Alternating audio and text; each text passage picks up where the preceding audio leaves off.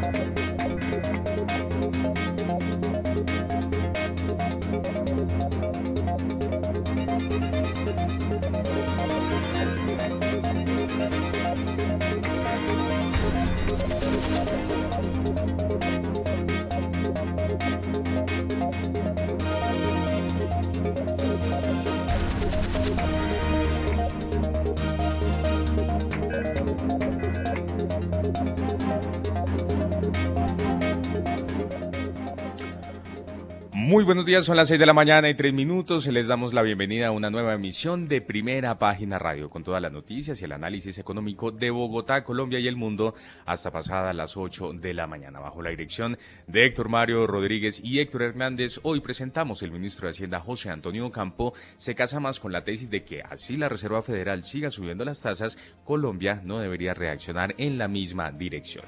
Y la posición del gobierno nacional es que el crecimiento económico es importante en la política monetaria y ahí hay discrepancias con lo expuesto por el gerente general del Banco de la República, Leonardo Villar, señaló el ministro Ocampo. Es que justamente las preocupaciones del emisor de bajar la inflación y tener un crecimiento sostenible en mediano plazo están detrás de la necesidad de seguir con tasas de interés al alza, así lo señaló Leonardo Villar, gerente general del Banco de la República. Y para el viceministro general de Hacienda, el piso de negociación del salario mínimo para el próximo año podría o se podría mejor calcular con una inflación cercana a 10 10% más un punto de productividad. El proyecto de ley de adición presupuestal con los recursos que se esperan obtener por la reforma tributaria será presentado en marzo de 2023 e incluirá el tema de compra de tierras. Y el próximo 24 de octubre, Ecopetrol eh, será la, se, se llevará a cabo la Asamblea Extraordinaria de Ecopetrol para elegir la Junta Directiva. Y el 25 de octubre, Almacenes Éxito pondrá en consideración de sus accionistas un split de acciones. Tendremos estas y otras noticias hoy en primera página radio 6 de la mañana y 4 minutos. Héctor Mario Rodríguez, muy buenos días y feliz amanecer. Feliz amanecer, don Juan Sebastián, oyentes de primera página radio en Javeriana Estéreo, pues eh, noticias rojas. Vamos con números rojos en Asia, números rojos en Europa, futuros rojos en Wall Street. De una vez demos el repaso, el Dow Jones 0.26% en rojo en futuros, el Standard Poor's 0.39% en futuros, el Nasdaq 0.55% en rojo también eh, para la apertura y el Russell 2.87% en rojo intenso. Aquí acaba de cambiar el Standard Poor's 0.24 y el WTI Punto 42, los petróleos después de cinco días de ganancias a la baja. Y tenemos noticia fresca desde Inglaterra. Inglaterra acaba de adoptar, el Banco de Inglaterra, una serie de medidas para tratar de dar estabilidad a los mercados británicos. Ya llevan dos semanas después de la descachada con el famoso paquete de medidas presupuestarias del nuevo gobierno de Listros, pues eh, están tratando de mandar mensajes de tranquilidad especialmente para los mercados financieros y la libra esterlina.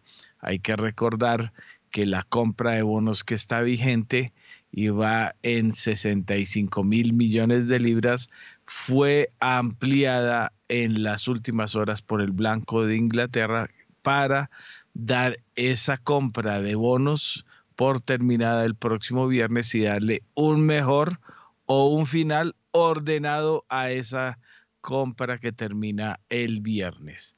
Eso es lo que trata. Sigue enviando mensajes al mercado para tratar de tranquilizar las cosas que siguen muy complicadas, especialmente en una semana en la que arrancan los resultados corporativos en Wall Street, hablan varios voceros de la Fed y hay mucha noticia, como siempre, don Juan Sebastián. Sí, señora, a las 6 de la mañana y 7 minutos aprovechamos entonces y le damos una mirada al panorama internacional porque hoy es día festivo en Estados Unidos ya que se celebra el Día de Colonia, aunque los mercados de valores abrirán, la actividad será reducida. Como viene siendo habitual en las últimas semanas, los inversores deberán seguir muy de cerca durante esta sesión el comportamiento de los futuros de los índices de Wall Street, los eh, rendimientos de los bonos y la evolución del dólar, factores todos ellos que determinaron la tendencia de a las pérdidas que adoptaron los mercados de renta variable europeos esta madrugada, jornada que por otra parte, no presenta otras citas relevantes para los inversores.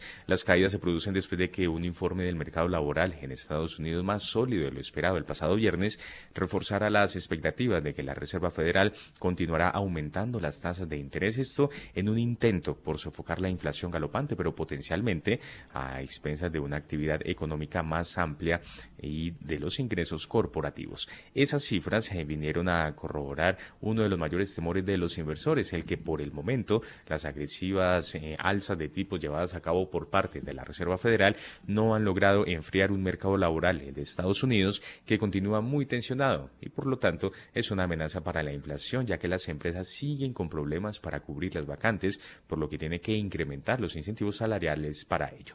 El inesperado descenso de la tasa de desempleo de Estados Unidos hasta el 3,5%, su mínimo histórico, provocó el viernes que los mercados de bonos y de acciones estadounidenses se giraran a la baja, arrastrando tras de sí a los europeos, mientras que el dólar se volvía a fortalecer con relación al resto de principales divisas, lo que es positivo para la marcha de la inflación en Estados Unidos, pero muy negativo para el de los países de la eurozona, ya que la mayoría de las materias primas que importan esos países cotizan en, cotizan en la divisa estadounidense, especialmente el gas y también el petróleo. De este modo, los inversores interpretaron que mientras el mercado laboral estadounidense no dé síntomas de comenzar a debilitarse, la Fed seguirá subiendo sus tasas de interés de referencia a ritmos de 75 puntos básicos. Además, eh, destacar que el precio del crudo acumuló la semana pasada una fuerte revalorización impulsado por la decisión de la OPEP más de reducir sus cuotas de producción en 2 millones de barriles al día a partir de noviembre en previsión de que la desaceleración económica provoque una caída de la demanda. Ahora cae por las flojas cifras chinas reveladas el pasado fin de semana semana. Mil gracias, don Juan Sebastián. Seis y nueve minutos de la mañana ya están nuestros analistas invitados, Catalina Tobón y Andrés Moreno Jaramillo. Vamos primero con las damas. Catalina Tobón es la gerente de estrategias e investigaciones económicas de Scandia, economista de la Universidad Javeriana con especialización en finanzas del CESA Catalina, aquí como siempre aguantando frío en Bogotá después de fin de semana intenso en Cartagena, eh, lluvias y eh, bueno, ya no se puede pasar de una acera a la otra en Cartagena. Agua por todo lado, la cosa está bastante complicada con la obra que no terminan todavía en la playa cartagenera, Catalina. Bueno, buenos días Héctor, Mario, buenos días a toda la mesa de trabajo, a los oyentes. Sí, bueno, sin lugar a dudas, esta semana es una semana importante porque, bueno, empieza la temporada de resultados corporativos al cierre de la semana, que esto pues va a ser clave porque empieza con la temporada del sector financiero que normalmente en un, en un periodo de subidas de tasas y lo que hemos visto preliminarmente se esperaría que los resultados sean relativamente positivos. No obstante, muchos otros sectores sí están esperando sorpresas negativas, entonces esto le podría pues eh, digamos, dar o, impulsar mayores caídas en el mercado accionario eh, en Estados Unidos y, por supuesto, pues, digamos, en la versión al riesgo a escala global. Pero por otro lado, también es una semana súper importante en materia de datos económicos. Tenemos las minutas de la FED, pues, que nos van a dar como también una visión un poco más profunda de cómo se llevó a cabo la discusión, comentarios, pues, también de miembros de la FED que, pues, van a ser claves sobre un poco eh, esa expectativa que se ha formado por parte de los agentes frente a una continuidad eh, pronunciada, una continuidad, digamos, extendida de las subidas de tasas. Y tenemos también el dato, los datos de inflación de precios al productor que también nos van a dar una señal sobre esa persistencia eh, de la inflación. Tenemos también confianza y en términos generales, pues es una semana cargada de información, eh, pues que desde mi punto de vista, pues va a seguir, digamos, que, volátil. ¿Por qué? Porque pues los datos, eh, digamos, corporativos pueden darle un impulso, pero los datos, digamos, indicadores líderes pueden generar o seguir generando eh, preocupación. Y esto, pues, para los, digamos que para el apetito por riesgo a escala global, pues podría seguir incidiendo de forma eh, negativa en los mercados emergentes y particularmente pues para Colombia también eh, vamos a ser susceptible a la, digamos, publicación de esta data. Mil gracias, Catalina. Seis y doce minutos de la mañana. También está con nosotros ya Andrés Moreno Jaramillo, asesor financiero certificado por AMB y vigilado por Superfinanciera economista de la Universidad del Rosario, máster en banca, mercados financieros y gestión patrimonial. Andrés, bienvenido como siempre a Primera Página Radio. Buenos días, Héctor, a toda la mesa de Primera Página, a los invitados y a todos los oyentes. Bueno, Andrés, eh, ahí la ve, rojito en todo lado, en todas las esquinas y... Mm, eh, de pronto también le va a pedir una aproximación a qué hay de nuevo. Por ahí vi algún concepto suyo en un periódico impreso sobre la OPA. Cuénteme cómo van las dos cosas, el mundo y la web, la la OPA. Bueno, sobre el mundo, eh, tenemos esta semana un dato muy esperado, como ya, ya lo mencionó Catalina. Hay dato de inflación en Estados Unidos, es un tema que pues normalmente las primeras semanas del mes siempre empieza todo recuperándose frente al cierre del mes anterior y llega el dato de inflación y arrasa con todo precisamente por las expectativas de más alzas en tasas de interés. Así que este jueves es clave, también hay inflación en Alemania, pero sí necesitamos que el dato empiece ya a ser un poco favorable. Recordemos que puede salir alto, pero hay unas expectativas y un consenso de, consenso de varios analistas. Lo importante es que nos salga muy por encima de ese consenso, que normalmente sí ha salido por encima de todas las expectativas. Eso es lo que ha generado todos los cambios y toda esa volatilidad en los mercados que, que ha sido un año muy complicado. Hemos visto Nasdaq cayendo 30% este año, Standard Poor's y Dow Jones en promedio entre 20 y 25% y pues ha sido un año donde pues eso también ha arrastrado a diferentes bolsas en Latinoamérica y sin tener en cuenta que ha sido el peor año de la historia en los bonos de Estados Unidos. Estamos en un rebalanceo de portafolios, de cambios de ciclo, agresivo, fuerte. Esperemos que pronto las tasas de interés dejen de subir, pero por lo pronto la Fed tiene reunión primero y 2 de noviembre. Es decir, en 20 días estamos ya hablando de qué va a ser la Fed y pues el dato de este jueves es absolutamente clave para anticipar lo que va a ser la Fed. Esos jueves y viernes seguramente tendrá mucha volatilidad por ello. Teniendo en cuenta que es la penúltima reunión, porque en diciembre, a mediados de diciembre, habrá otra. En cuanto a, las ofertas públicas de adquisición, pues con Nutresa tenemos, vamos para tercera semana sin Nutresa, esperando que todo avance correctamente. Em, el precio ya pues con un dólar a 4.600 que ya nos ha tocado bastante, está sobre 69 mil pesos. Recordando que hace un año la acción estaba a 21 mil pesos, hace un año, a 21 mil pesos y todos estaban felices con la acción. Hoy es 69, pues vamos a ver qué decisiones se toman. Eh, en cuanto a la junta directiva de Grupo Sura, sobre todo que se está estrenando. Obviamente es un precio muy atractivo eh, y sobre todo que ya empieza a impactar razonablemente los balances y la rentabilidad de los accionistas ordinarios y preferenciales, tanto de Argos como de Sura, si deciden desenrocar Nutresa. O sea, ya no es un tema solamente que es que no quiero vender o es mi decisión o, o, el regionalismo o quiero seguir mandando, sino que ya es un tema que empieza ya definitivamente a tocar balances. O sea, básicamente Grupo Sura tendría el 30% de caja de su valor patrimonial podría pagar deudas, podría hacerle una OPA a Bancolombia, podría hacer lo que quiera. Y, y, en un momento de tasas de interés de posible recesión, pues unos 13 billones de pesos que le entrarían, 11 billones a Grupo Sura, pues sirven. Em, vienen más OPA, la de cancelación de Cemex. Estamos esperando, digamos, ya el cronograma, cómo va a ser. No es una OPA muy grande, son unos 160 mil, 180 mil millones de pesos.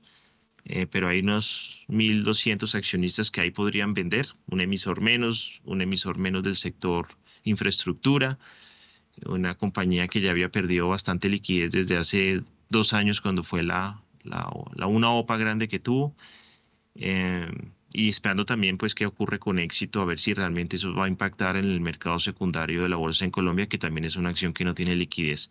Y seguramente vendrán más OPAs, vendrán más porque con este mercado subvalorado que tenemos en Colombia parece que no hay otra manera de que suban y seguramente las compañías y algunos inversionistas extranjeros más pronto que tarde verán el valor. Por lo pronto viene una enenca seguramente el otro año. Eh, pero bueno, vamos a ver cómo reemplazamos todos esos emisores que se siguen yendo. Oiga, venga, em, eh, una pregunta, don Andrés, y es em, eh, el mensaje que yo entendí de GPA, o que ya no es GPA tampoco, porque eso le han dado bastantes cambios para a ver si logran darle algún valor a esas alicaídas acciones e inversiones de Casino, que Casino está en el fondo en un lío bastante complicado desde hace rato, creo que lleva cinco o seis años con un endeudamiento muy alto y entre rumores de que va a pasar a ser de otra cadena grande francesa, Carrefour, y, quizás eh, también de otra.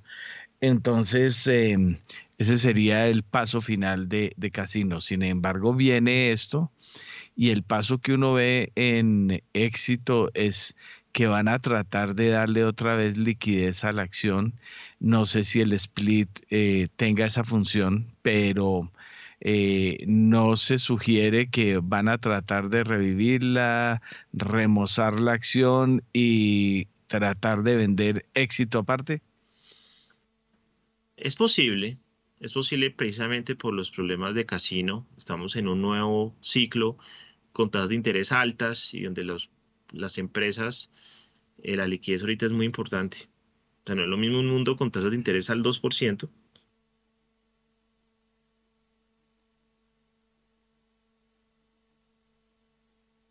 Se nos fue. Liquidez.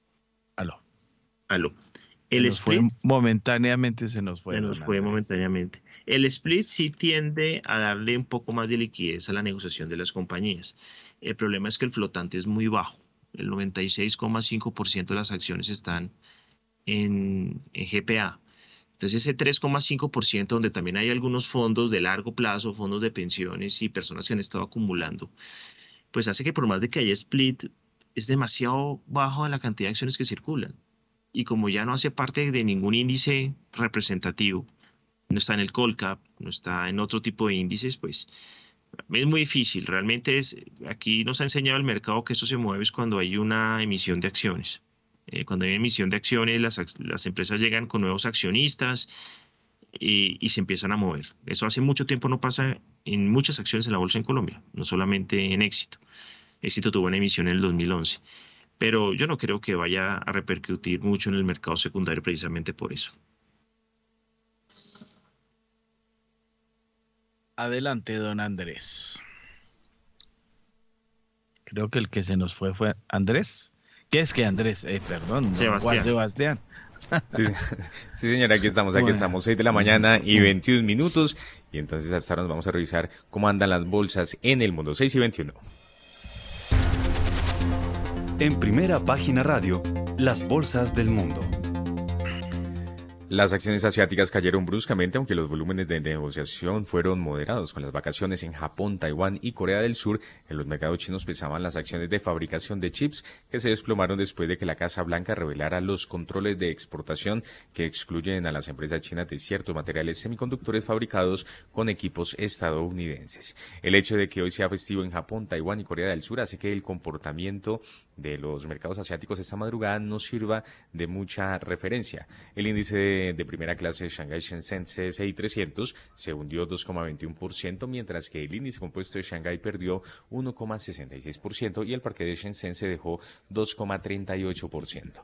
La decisión de Estados Unidos amenaza con empeorar los lazos comerciales entre las dos economías más grandes del mundo. Podría tener implicaciones económicas más eh, profundas si China responde. El sentimiento hacia China también empeoró los datos del fin de semana que mostraron que el sector de servicios del país se contrajo en septiembre, esto en medio de las continuas interrupciones relacionadas con el COVID-19. El índice Hang Seng de la bolsa de Hong Kong cerró con pérdidas del 2,95%. Y en Europa sus principales acciones se abren a la baja, esto en medio de las tensiones en Ucrania y las posibilidades de aumentos de tasas de interés. El presidente ruso Vladimir Putin se reunirá con su Consejo de Seguridad para discutir cómo tomar represalias contra las fuerzas ucranianas después de que llevaron a cabo un ataque en un importante puente entre Rusia y Crimea. Otros informes dicen que las áreas residenciales de la capital ucraniana, Kiev, eh, sufrieron explosiones este lunes por la mañana, mientras que las publicaciones en las redes sociales sugieren que las, ciudades de Zaporilla y de Dnipro también sufrieron ataques con misiles. El selectivo bursátil IBEX 35 de Madrid caía 0,55%, el DAX alemán cotizó a la baja 0,23%, mientras que el CAC 40 de París cayó 0,98% y el FTSE de Londres bajó 0,75%. Y justamente lo decíamos hace unos segundos, el presidente Vladimir Putin convocó en Consejo de Seguridad para hablar acerca de esta explosión del puente que comunica la región de Crimea con Rusia. Más información con Radio Francia Internacional.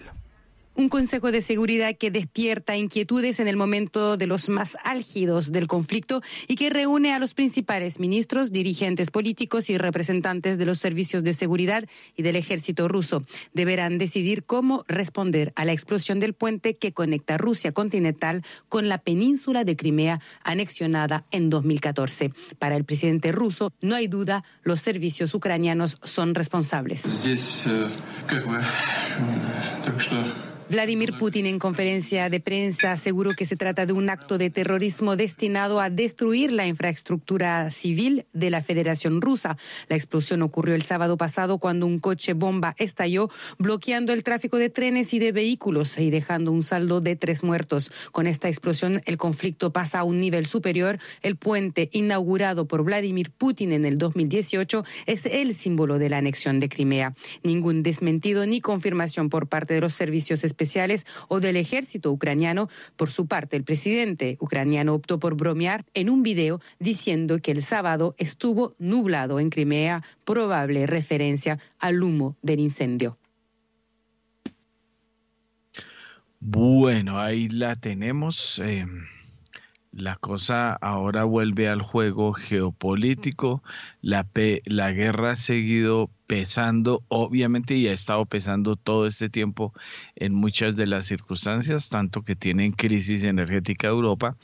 Pero ahora vemos esto, ¿no? Eh, el ataque al puente que parecería un suicidio tiene una razón lógica y es que lo que quiere eh, Ucrania es cerrar el paso a los rusos que pasaban a través de Crimea, sus camiones, por el tren que hay en ese mismo puente también pasaban sus eh, eh, necesidades de, eh, aprovisionamiento para la guerra y eso es lo que hoy lleva a que Rusia ataque Kiev, calles civiles heridos por montones, la cosa se agudiza desde el punto de vista geopolítico que vuelve a reactivarse.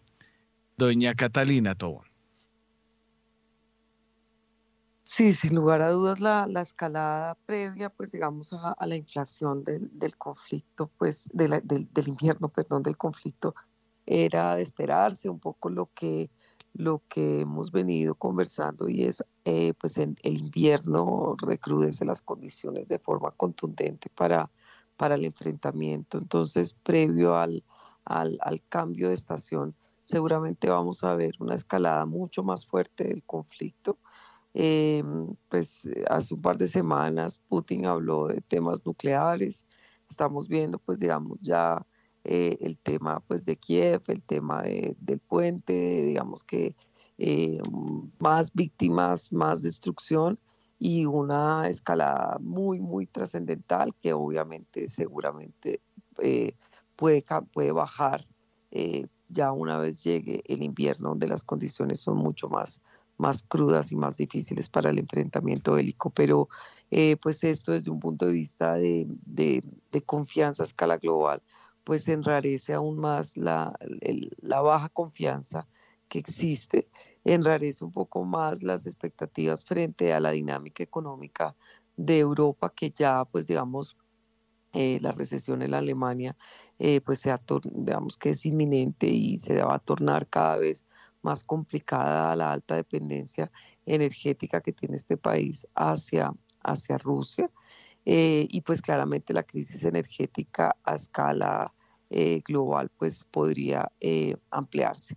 Esto sumado pues a una situación de, los demás países también compleja, donde China pues, eh, pues muestra o sigue reflejando un bajo dinamismo económico, donde Estados Unidos pues aún mantiene un entorno de empleo sólido, pero paulatinamente desacelerándose. Entonces, pues definitivamente este tema del conflicto pues no ayuda y lo que vamos a tener eh, pues en esta semana es eh, pues una continuación de la volatilidad y obviamente un sentimiento relativamente eh, negativo por parte de los mercados de cara a los próximos meses.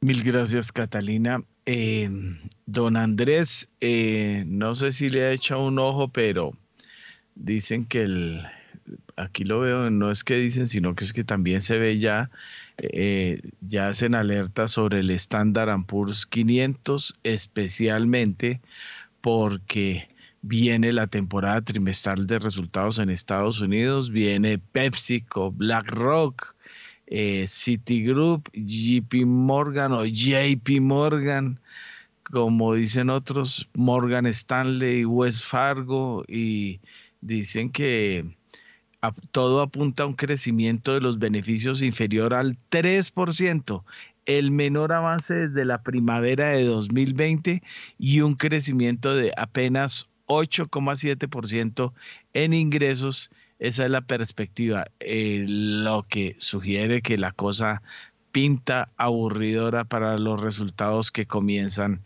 eh, los resultados trimestrales que comienzan a revelarse esta semana, Andrés Moreno. Así es, Héctor. Por eso hay una debilidad en los índices, porque igual en la bolsa todo se anticipa.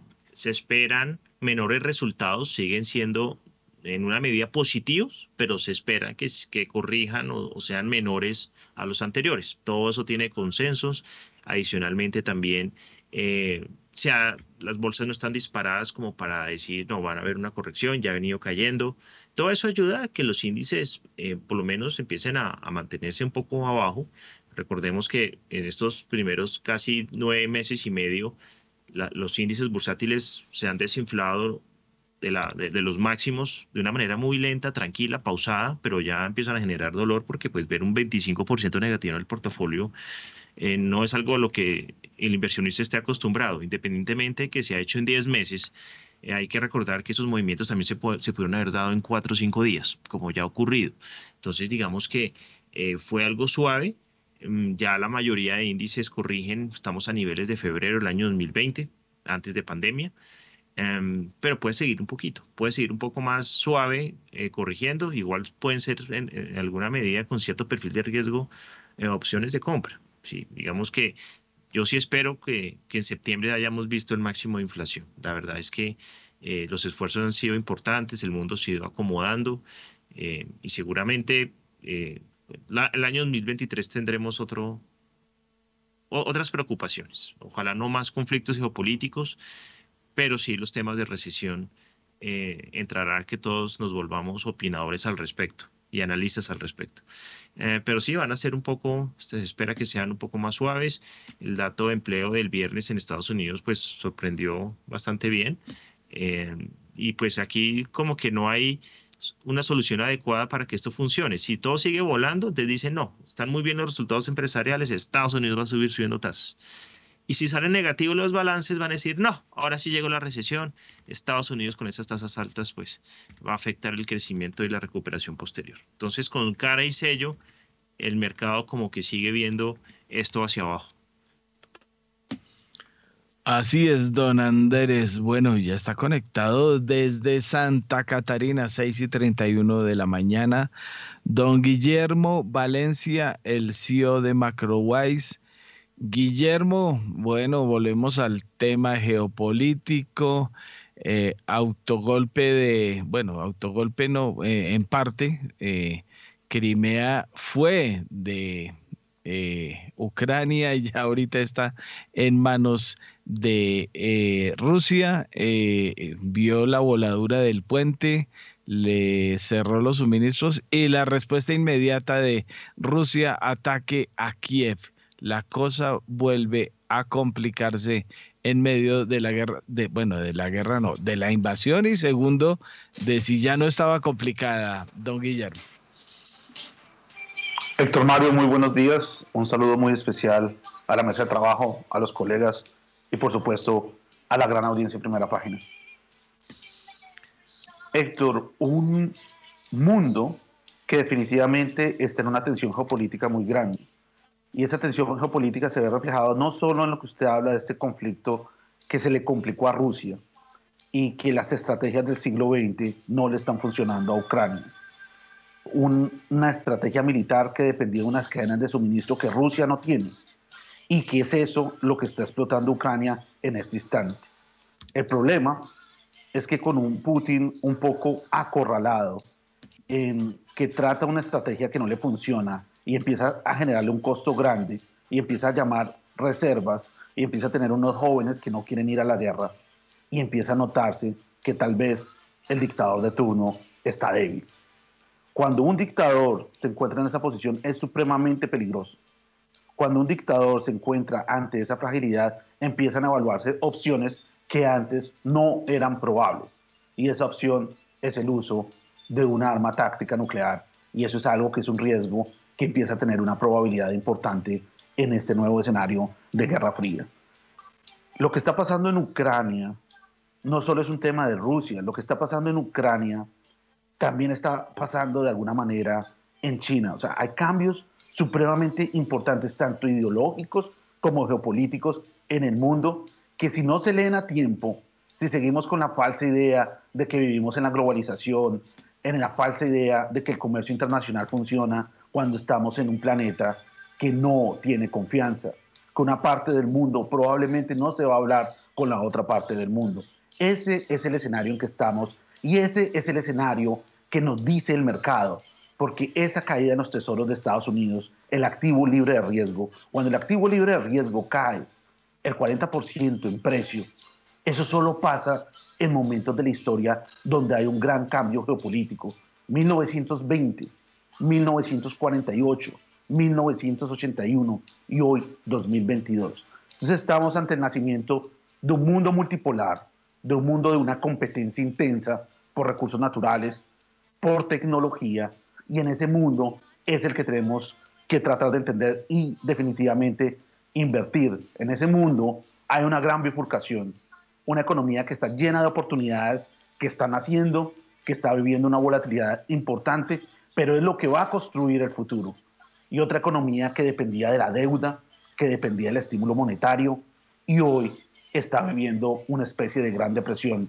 Lo vemos en lo que está pasando en Credit Suisse, lo vemos en el mercado inmobiliario en Estados Unidos y lo vemos también en muchos países emergentes que no han logrado hacer la transición hacia la productividad y hacia otros modelos de negocio que no sean tan dependientes de las materias primas. Mil gracias, don Guillermo. Bueno, eh, voy con Diego Rodríguez, el CEO de Voz Capital. Oiga, Diego, obviamente que espero su comentario de cómo ve la coyuntura del mundo que ve preparada, pero es que aquí hay otra nueva de Don Elon Musk, ¿no?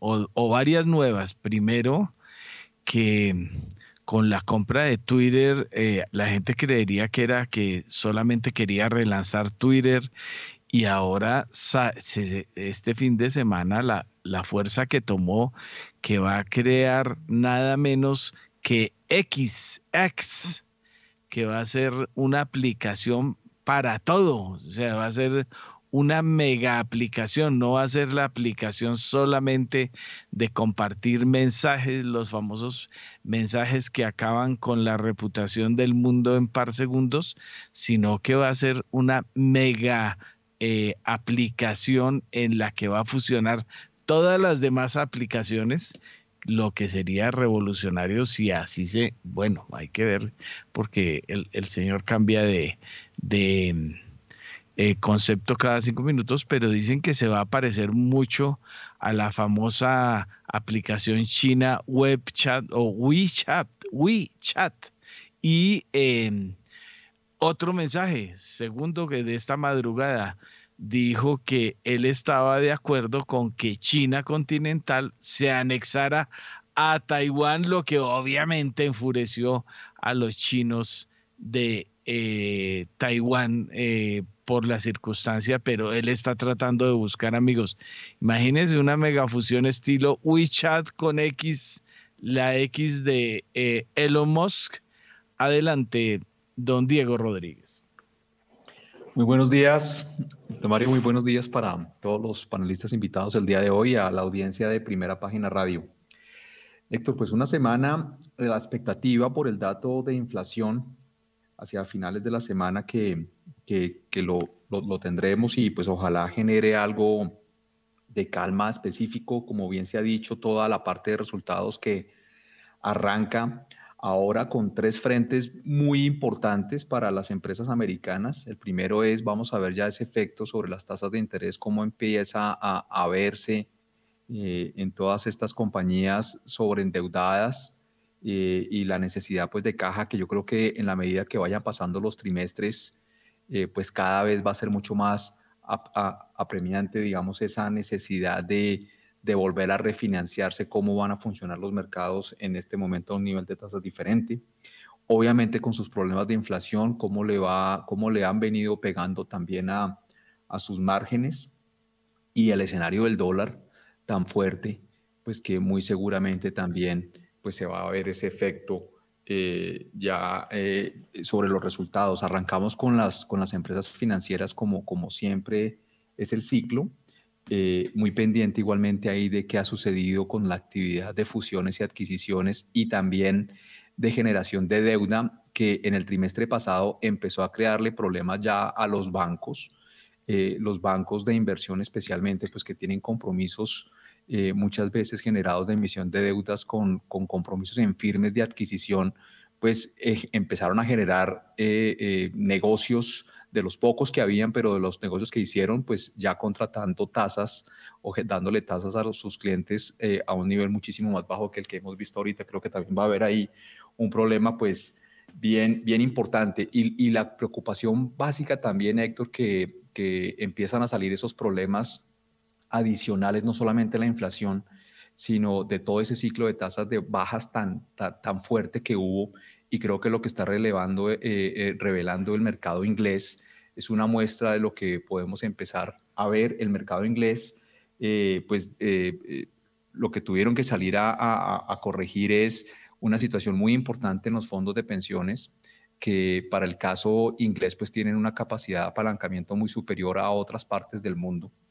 Y debido a ese nivel de tasas de interés tan bajitas que habían, pues la, la, necesidad de generar eh, eh, ingresos para cubrir esos pasivos pensionales tan fuertes, pues hizo una sobreexposición en el mercado de, de renta fija en varios productos apalancados y eso pues está generando un problema que en la medida que los mismos fondos de pensiones tienen que salir a cubrir sus llamadas a margen o sus coberturas, pues tienen que salir a vender igualmente más títulos generando una cadena de ventas muy importante que el Banco Central pues tuvo que salir eh, eh, en una medida eh, importante a, controlar y que viendo que esa medida es, se podría decir, insuficiente, pues la tuvo que alargar hoy dando nuevamente posibilidades de, de liquidez.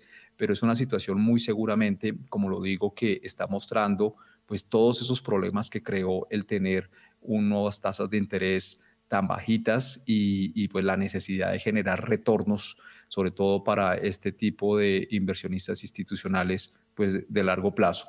Eh, y por último, lo que usted me pregunta con los negocios de Elon Musk, Héctor, pues em, un negocio que ha estado que, que sí y que no, en, en, algún momento, pues eh, comprar estas compañías también que generan eh, pérdidas de capital y de caja eh, astronómicas, pues también es una situación que se vivió muy fuerte cuando la plata estaba barata y los recursos eran en exceso. pues vamos a ver cómo le sigue golpeando esta posibilidad a, a, a, las compañías de, de, de Elon Musk tiene en su ventaja pues que es un empresario, un emprendedor pues tremendamente exitoso, eh, pero pues es un momento complicado para hacer este tipo de, de, inversiones y de apuestas, Héctor, pues esperemos para el bien del mercado, para él y sus accionistas que todo salga bien, ¿no? Pues sí, es que he seguido leyendo más sobre el famoso X de eh, Elon o Elon Musk y la super app X que él propone, porque es que todos creían que era, bueno, había dos versiones, ¿no? La versión eh, uno era que eh, él quería vengarse de la forma en que lo habían juzgado, porque acuérdese que él, em, el, el primer, la primera sanción que tuvo, bueno, intento de sanción de la SEC que tuvo el Musk fue por un tweet. Luego eh, decían que él estaba alineado con eh, Donald Trump para vengarse también de Twitter, apoderarse, porque Twitter hay que recordar que le cerró el camino a los mensajes de, del señor eh, Donald Trump. Pero ahora el asunto es si, si hace X o X, X como eh, está haciendo también SpaceX, lo cierto es que él lo que quiere hacer es los mensajes de Twitter, aglutinar todo lo mismo que hacen las demás redes sociales, hacer pagos y pedidos de alimentos. Es lo que hace WeChat, que es la famosa app china que está causando sensación ahora, y eso sería algo que en Occidente no existe, es decir, que es, y el mensaje de hoy que envió a China eh, casi que consolida lo que va a pasar con Twitter. Ya no va a dejar de ser Twitter meramente y se va a convertir en una combinación de WhatsApp, en Rappi, bueno, todo lo que ustedes quieran. Así es el cuento.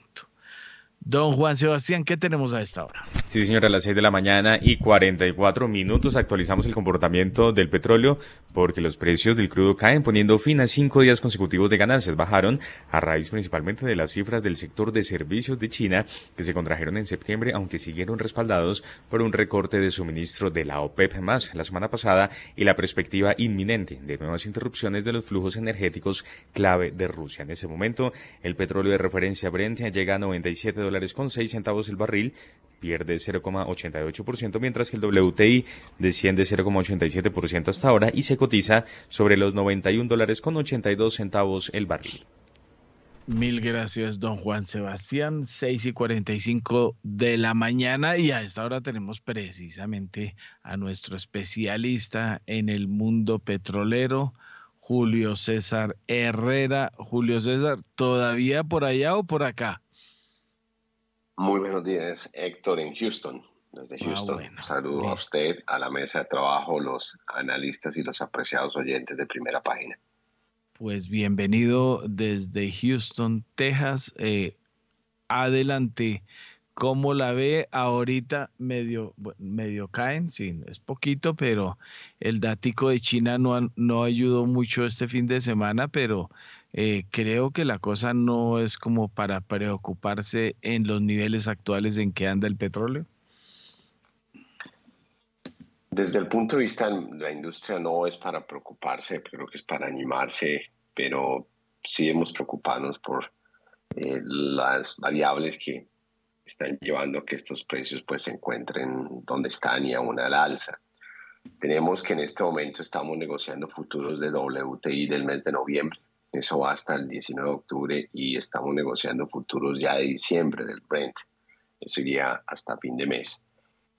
El anuncio de la semana pasada de OPEC de hasta 2 millones de barriles, estamos viendo como lo dijimos aquí en primera página, que va a ser más entre 1 y 1.1 millón de barriles el recorte que OPEC hace. No, no, no, no, hace, no haría más eh, porque pues han mirado y han evaluado que es como el punto, el rango que aún Rusia estaría dispuesto a entregar y que no afectaría fuertemente a países como Arabia Saudita, este recorte, eh, Emiratos y Rusia, que está detrás de toda esta eh, componenda del, famoso recorte. Es como el punto medio que, han encontrado. Como decía en el programa la semana pasada, un recorte de dos millones nos llevaría a tener el Brent eh, en tres dígitos. Y pues eso es probable que lo veamos. Existe una probabilidad de un 25% según el modelaje que veamos en la medida que entramos al invierno ese, ese valor. Nos quedamos un poco cortos. La semana pasada hemos dicho que el Brent iba a llegar a un 95 y lo superó, eh, porque pues estas noticias, toda la parte geopolítica, sumada a los inventarios tan bajos que existen, eh, y que la demanda, a pesar de los temores de recesión en Europa, eh, puedan empezar a reflejarse en datos reales, y hechos reales, pues eh, aún no ha ocurrido y la demanda sigue aún eh, muy estable. Eso, pues, desde el punto de vista fundamental, tiene el precio que ha pasado los 97 y va, va derecho hacia un 100.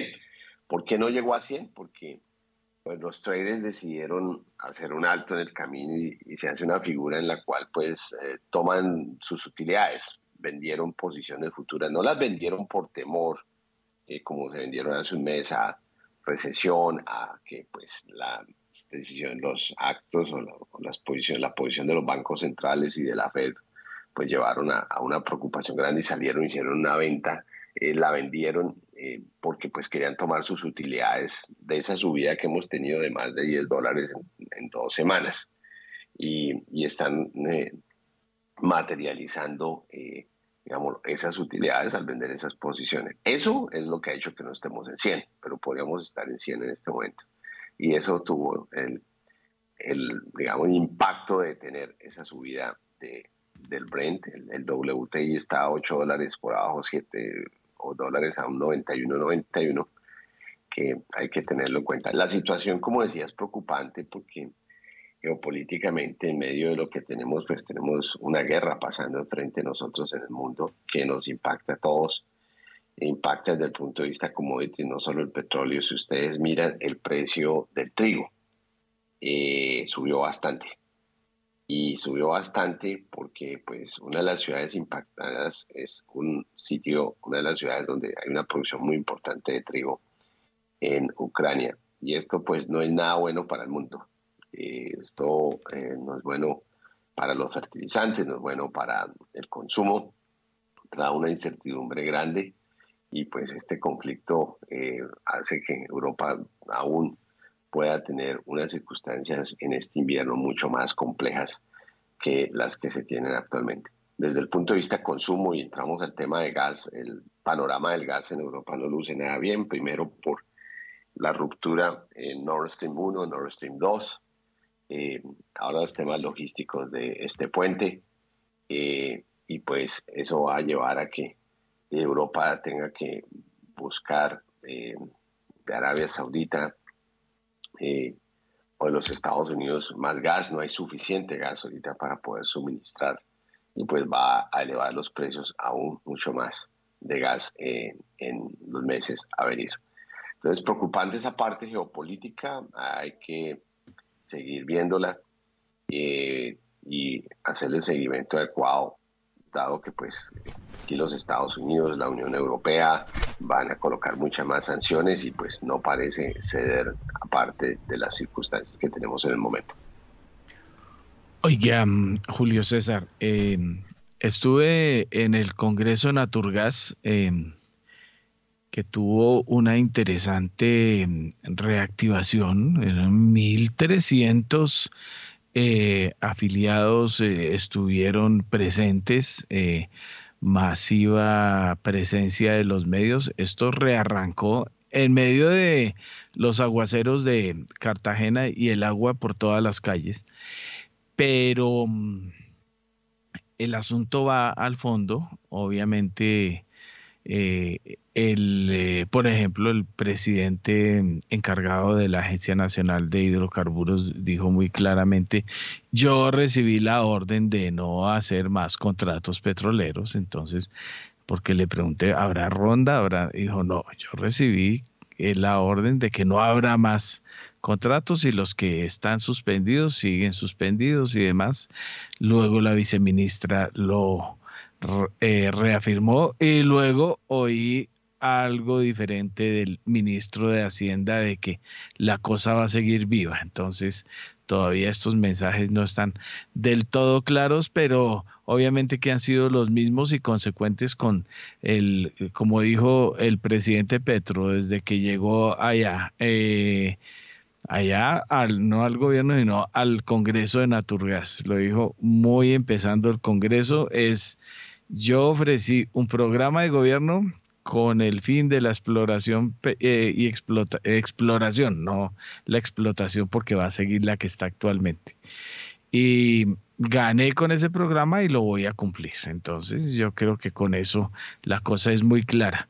Pero vi planes muy alborozados de Copetrol, de que viene todavía el offshore, que vienen, van a aligerar incluso la introducción de gas, pero veo todavía mucho plan de la regasificadora, veo mensajes contradictorios, veo todavía al gobierno tratando de hacer coqueteos con Venezuela y la posibilidad de traer gas. Bueno, o sea, lo que quedó fue un poco de gente alegre, otra eh, con incertidumbre, otra feliz por porque cada uno interpretó un mensaje en medio de esa incertidumbre para donde quiere, o me equivoco. Héctor, usted está correcto. Yo no pude estar en Cartagena, pero seguía partes, vi el discurso de apertura del presidente Petro, de los diferentes empresarios, y lo vi a usted también en un panel por ahí en algunas de las fotos que mandaron. Lo felicito, estuvo muy bien eh, coordinando eso. Yo creo que ese Congreso de gas que, bueno, se vuelve a restablecer presencialmente luego de, pandemia fue, fue muy importante y es una continuación a toda esta conversación que está ocurriendo en Colombia de hacia dónde vamos con los hidrocarburos.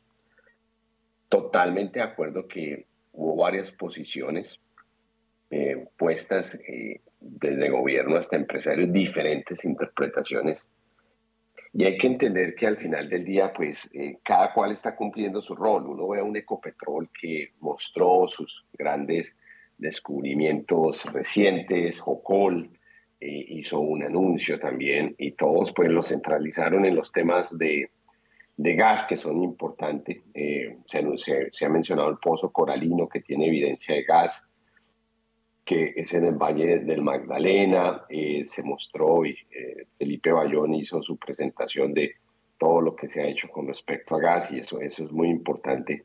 Y ese es el rol de Ecopetrol. Yo creo que seguir hasta que le digan que no, igual que pasó con el fracking, los no convencionales. Ellos tenían dos pilotos listos, tenían toda la estructura y hasta que pues, el gobierno dijo, no, no, no, no se detuvo.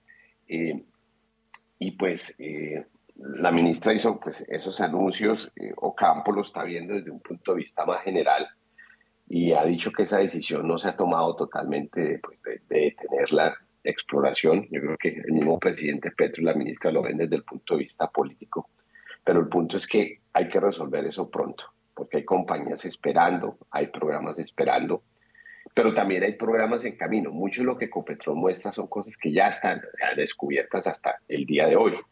Ahí eh, la buena noticia y lo nuevo es que el, el, enfoque que le está dando Copetrol pues, al tema de gas, el reenfoque, muchos de esos desarrollos eh, no van a estar mañana, eh, van a estar a 6, 7 años, están lejos. Ya, ya este gobierno ha pasado, ya habrá otra gente compartiendo en, en, en esas compañías. Entonces también hay que entender los tiempos de esos proyectos, porque una cosa es hacer anuncios, pero cuando uno pregunta y pues conociendo un poco el tema y mucho más offshore, ¿cuándo se va a monetizar esas moléculas? Eh, eso está lejos y hay muchas variables que pasar, permisos, ¿sí? toda la parte de permisos, toda la parte ambiental, toda la parte aún de diseños, de qué tipo de facilidad, cuánta cantidad, comprobar esos recursos. Entonces, hay un camino muy, muy grande que pues el rol de Copetrol y de la Asociación de Gases colocar y, colocar la importancia del gas, es decir, aquí estamos teniendo unos descubrimientos importantes y están jugando su rol bien y el rol del gobierno pues es seguir enfatizando pues muy fiel a su, a su agenda. Yo escuché el mensaje del presidente Petro y, y es muy coherente, él es muy leal a lo que dijo en campaña y, y, a él le han explicado y en, el, en los mensajes los mismos empresarios le decían que cómo era posible que fuéramos a hacer eso eh, y a no darle eh, promoción al gas cuando nuestras emisiones no son, son el 0.6%, ni siquiera el 1%, que tenemos que llevar más a los hogares y no lo hacemos, nos toca con leña. Este es un país, Colombia, donde aún llevamos en burro, en pimpinas, eh, combustibles a, muchas zonas del país. Eso, eso, esa es la verdad. Y él pues argumenta que no podemos perder la oportunidad de tener productos de cero emisiones porque nos quedaríamos atrás en el mundo. Todo eso que él dijo es cierto, excepto una cosa, que ahí es donde está el desconecte, y es que uno puede transicionar a energías limpias, pero no puede transicionar a energía limpia sin tener la infraestructura adecuada. Y cito esto eh, porque COP27, que ya viene ahorita la gran conferencia en noviembre, tuvo un pre, una preconferencia eh, la semana pasada, la cual tuve la oportunidad de atender, y una de las charlas eh, muy importantes que fue la de Bill Gates. Y Bill Gates cita Colombia, dice Colombia tiene viento eh, y que tiene algunas oportunidades, pero desafortunadamente no tiene la infraestructura, el desarrollo para tomar ese viento y esa posibilidad de oferta que ellos han hecho al mundo y Colombia ha hecho desde Duque todo un trabajo de venta y de marketing de de energías limpias y pensamos que podemos exportar hidrógeno y todo eso. Y primero hay un camino largo de mostrar ese caso de negocio, pero una de las cosas que decía Bill Gates sobre Colombia es que no tenemos la infraestructura, el desarrollo, las tecnologías para poderla llevar a los mercados. Y ese es un punto muy importante. Entonces, para eh, lo de la semana pasada, sí, hay confusión, cada cual interpretó y, y se fue a hacer sus trabajos, pero uno de los retos importantes en este tema de transición energética no es que eh, vamos a hacer granjas solares y, listo, y vamos a trabajar el hidrógeno. La gran pregunta es cómo vamos a tomar un país como Colombia a desarrollarlo desde el punto de vista de infraestructura, desde el punto de desarrollo y el capital que eso tiene para poder ofrecerle a los mercados lo que tenemos. Ahí está el faltante grande.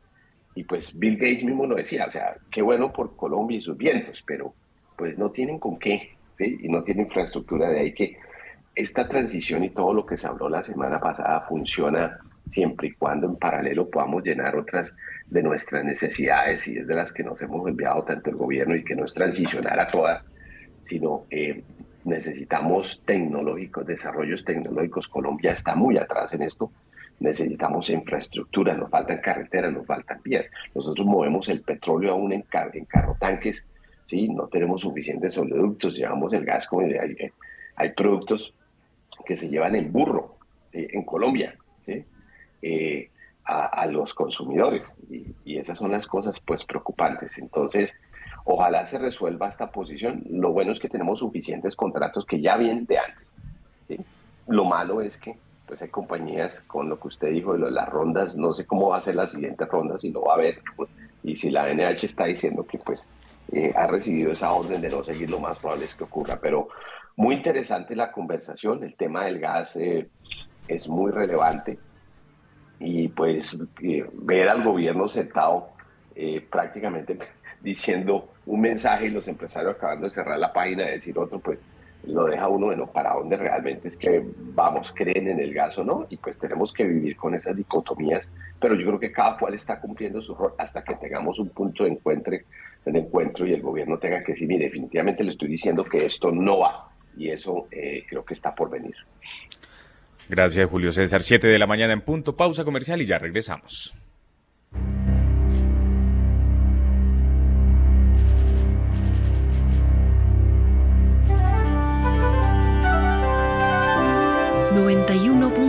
91.9 Javeriana Estéreo, Bogotá.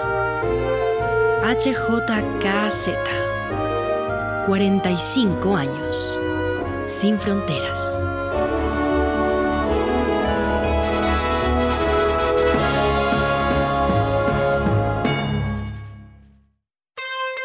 Movistar, el internet más rápido de Colombia. Actívate desde 300 megas simétricas por 72,990 pesos mes en planes Movistar Total. Incluye canales nacionales a través de Movistar TV App. Compra ya en movistar.co o marca numeral 709. Nadie te da más. Aplican términos y condiciones. Retos 91.9. La voz de la ciencia y la investigación javeriana. Todos los lunes a las 7 de la noche en Javeriana Estéreo sin fronteras y disponible en javerianaestereo.com. Dirige y conduce Mario Morales.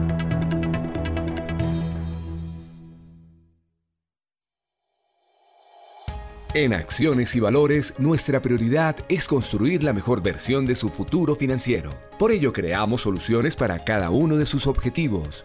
Descubra nuevas formas de ahorrar y simplifique todo desde el celular a través de inversiones digitales desde un peso genere rentabilidad y a la vez impacto positivo en el mundo con inversiones responsables. Construya su plan de inversión personalizado con asesoría exclusiva y especializada.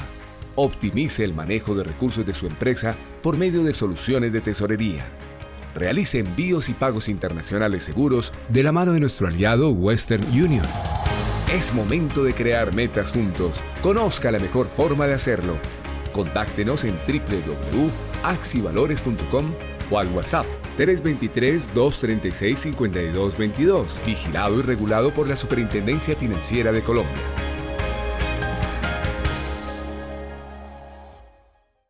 Javeriana Estéreo, sin fronteras. Las bolsas latinoamericanas, en primera página radio. A las 7 de la mañana y 13 minutos, el, el, mercado laboral de la economía estadounidense agregó 263 mil puestos de trabajo para el mes mm, de septiembre, ubicándose ligeramente por encima de lo que esperaba el mercado, lo que desencadenó caídas en los diferentes índices accionarios, pues todo apunta a que la Reserva Federal continuará con el ciclo alcista en las tasas de interés. En Wall Street, la mayor baja se presentó en el tecnológico Nasdaq 100 con un 3,80%, seguido por el Standard Poor's 500 que se dio 2,80%. El Dow Jones de industriales descendió por su parte 2,11%. El índice Ibovespa de la Bolsa de Valores de Sao Paulo retrocedió 1,01%. El índice de precios y cotizaciones de la Bolsa Mexicana de Valores registró un retroceso del 1,29%. En Colombia, el índice MSCI Colcap de la Bolsa de Valores de Colombia bajó 0,74%, mientras que el índice IPSA de la Bolsa de Santiago de Chile bajó 2%. Finalmente, el índice general de la Bolsa de Valores de Lima perdió por su parte 1,32%. Revisamos a las 7 y 4 las principales referencias de esta semana. En primera página radio, las claves de la jornada. 7 y 5 de la mañana y las cifras de inflación de Estados Unidos se revelarán este jueves y esto subrayaría los argumentos para un mayor ajuste por parte de la Fed. Esto después de que el informe de empleo del viernes indicara que el mercado laboral sigue siendo robusto a pesar de los esfuerzos de la Fed para reducir la elevada inflación mediante el debilitamiento del crecimiento de la economía. Todo apunta a que los datos de venta minorista del próximo viernes mostrarán una discreta subida en septiembre, esto gracias al repunte de las ventas de los carros. La agenda económica también incluye los datos sobre confianza de los consumidores que deberían mostrar cómo les va a los consumidores estadounidenses tras meses de una política monetaria más restrictiva, junto con los datos de solicitudes iniciales de subsidio por desempleo y la inflación de los precios al por mayor. Además, las actas de la última reunión de la Fed en Estados Unidos del próximo miércoles proporcionarán más información de la opinión de los responsables de la política monetaria sobre la situación de la inflación y las previsiones del futuro rumbo de los tipos de interés. Los inversores también podrán escuchar las declaraciones de varios funcionarios de la Reserva Federal durante esta semana. Además, los grandes bancos estadounidenses presentarán el próximo viernes sus resultados trimestrales ante la preocupación en torno al impacto de la subida de los tipos de interés. Cuatro de los mayores prestamistas del país, JP Morgan, Wells Fargo, Citigroup y Morgan Stanley, presentarán sus resultados del tercer trimestre antes de la apertura del próximo viernes. Los analistas creen que los resultados indicarán una caída de los ingresos netos después de que la volatilidad del mercado afectara a la actividad de la banca de inversión y de que los prestamistas eh, reservaran más fondos para cubrir las pérdidas de los prestatarios que se retrasan en sus pagos. Y en el Reino Unido, el Comité de Política Financiera del Banco de Inglaterra publicará este miércoles las actas de su reunión. El comité tiene, supervisó la intervención de emergencia del mes pasado para estabilizar los mercados de bonos tras el mini presupuesto del gobierno y las actas eh, podrían arrojar además algo de luz sobre los riesgos a los que se enfrentan los fondos de pensiones y las implicaciones de la fuerte subida de los tipos hipotecarios.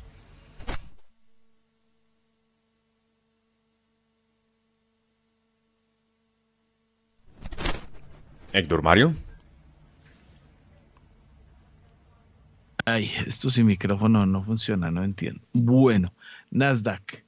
Aquí Nasdaq 100 futuros, 0.36%, todo en rojito, sigue 0.20% el Standard Poor's y las medidas en Inglaterra como que uh-uh. la libra cae 0.20%, poquito, pero cae y lo mismo, el bono británico a 10 años cae 0.14%, eso quiere decir que uh la cosa no funciona. Nasdaq futuros 0.33%. ¿Quién es que me levanta por aquí la mano adelante que no, no, veo, no veo de quién es la manito? Guillermo Valencia será. Adelante, don Guillermo. Hola Héctor, eh, dos cosas. Uno, respecto al comentario de Diego eh, sobre los fondos de pensiones en Inglaterra, y, es, supremamente interesante porque precisamente ese mundo zombie que no tiene retorno, la única manera de tener retorno es con apalancamiento. Y, y ese apalancamiento hoy está pasando la factura. La otra parte de la historia, que es lo que me parece más motivador, es ver lo que está haciendo Elon Musk que es exactamente lo que hay que hacer en este momento, crear, ¿sí? tomar riesgo, pero con la capacidad de aumentar la productividad. O sea, la idea de Elliot, Elliot antes de nacer PayPal, que fue tal vez la compañía que le dio la, el primer dinero para crear todas las otras compañías, él tenía una compañía que se llamaba XCOM, que después se unió con Confinity, que era la compañía de Peter Thiel, y ahí nace, nace PayPal. Y de PayPal, pues nace una cantidad de fundadores de Silicon Valley que hoy pues hacen totalmente la diferencia. Yo creo que Elliot entiende muy bien tanto los cambios geopolíticos como los cambios en el Internet. Él sabe que Twitter es una herramienta supremamente importante, pero el Twitter hoy como funciona, que no es curado, que no es monetizable, que no es descentralizado, tiene problemas. Elliot sabe también de que hay muchas cosas importantes pasando en Web 3.0, en cripto, pero no se han podido integrar con las plataformas convencionales. Entonces, una persona que tiene más de 50 millones de seguidores, que ya tiene una, una comunidad cautiva, que tiene un track record probado de emprendimiento, pues hace una diferencia bien importante. Yo creo que Elion entiende el éxito de la aplicación que tuvieron los chinos, o sea, WeChat es mucho más exitoso que Instagram, que Facebook juntos. Entonces, ahí hay muchas lecciones que él ha aprendido y sabe que puede crear un sistema mejor. Entonces, bienvenida a la innovación y, eso es exactamente lo que hay que hacer en un momento de cambio, crear nuevos modelos de negocio. Así es, y eso es lo que está haciendo primera página. En breve, más anuncios. Venga a ver. Eh, le leo aquí precisamente, ya voy a la palabra a quienes quieren aquí contestar precisamente, y aquí está un artículo muy interesante en la BBC de Singapur. Voy a leer unos apartes porque es muy interesante. Dice, ¿cómo funcionan las superaplicaciones y qué es lo que puede llegar a ser ex Tessa Wong, periodista de BBC en Singapur, lo cuenta en primera persona.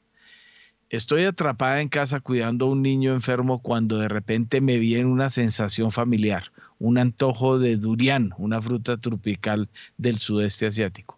Pero no hay necesidad de ir a un puesto o a un supermercado para comprarla. Llevarla a casa y luchar para abrir su cáscara puntiaguda.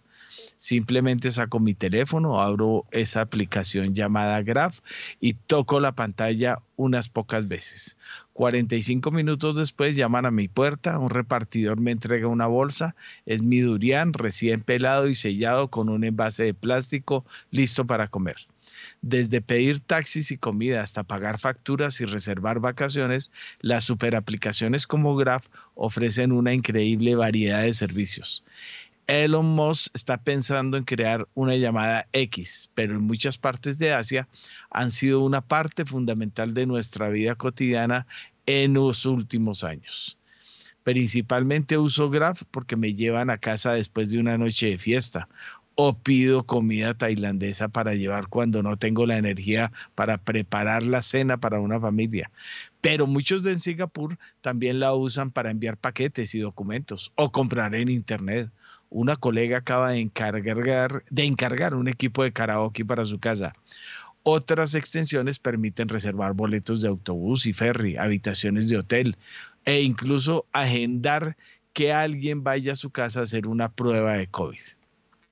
Estos productos y servicios se pueden pagar a través de un sistema propio de la aplicación. O sea, vuelve a tomar PayPal, nada menos. Una billetera electrónica está vinculada a su cuenta bancaria o tarjeta de crédito. Se puede configurar para pagar en cuotas o incluso con puntos que se obtienen por cada actividad que se realice a través de la aplicación.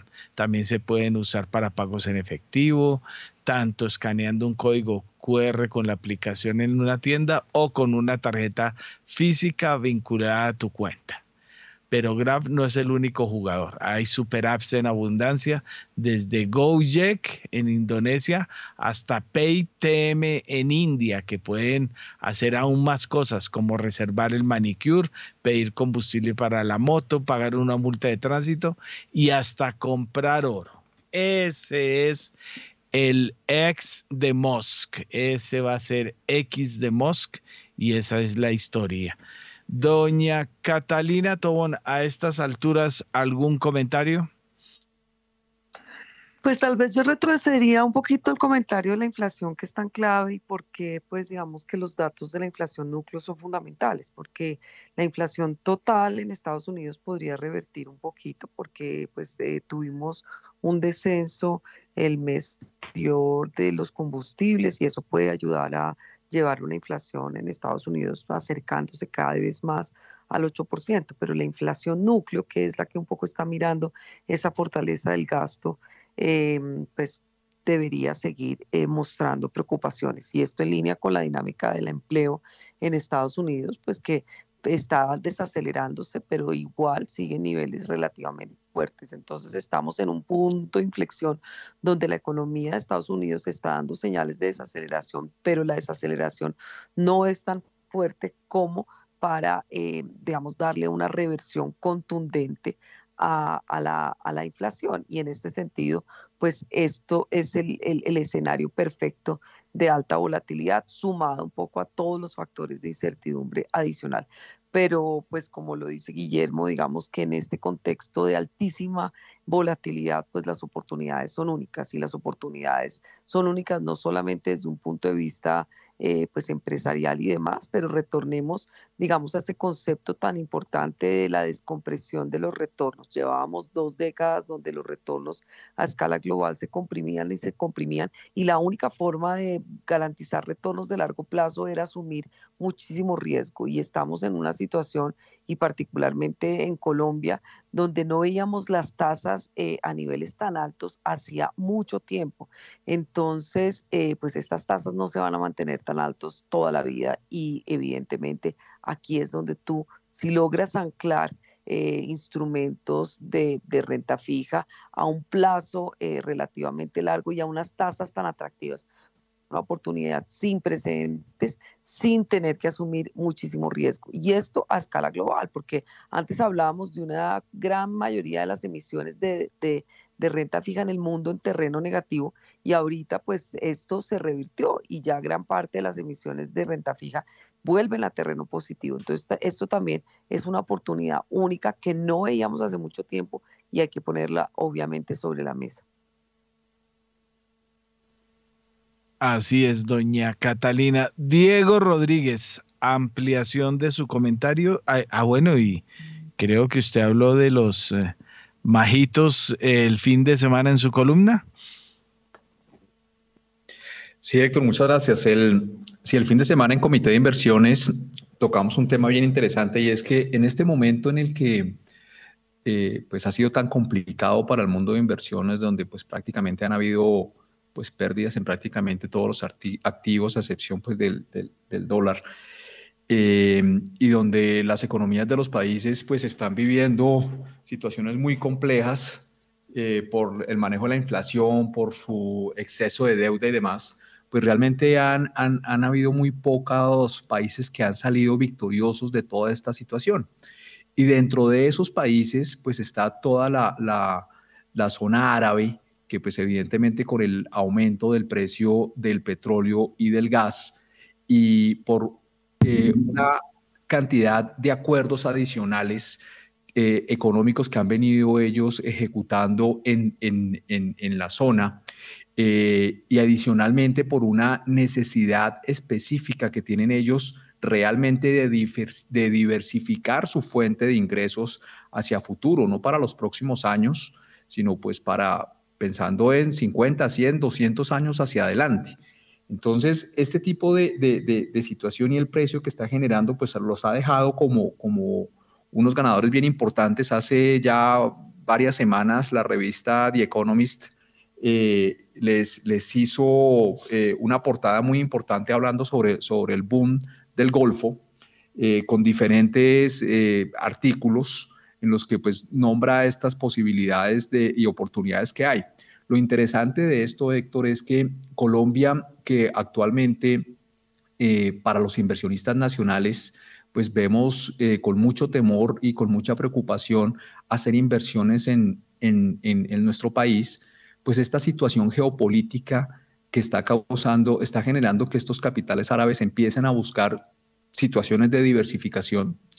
Eh, y pues el grupo Gilinski, como es bien sabido, pues está haciendo desde el año pasado unas compras estratégicas bien importantes eh, con capital de Abu Dhabi. Es decir, Colombia está haciendo, eh, está recibiendo este tipo de capitales en una transacción que, que, no es menor. Y esto para ponerlo en contexto también con los oyentes, normalmente cuando uno ve los inversionistas extranjeros que logra convencer de invertir en, en el país porque Colombia realmente no es un destino que, sea fácil para, para, que los inversionistas extranjeros inviertan.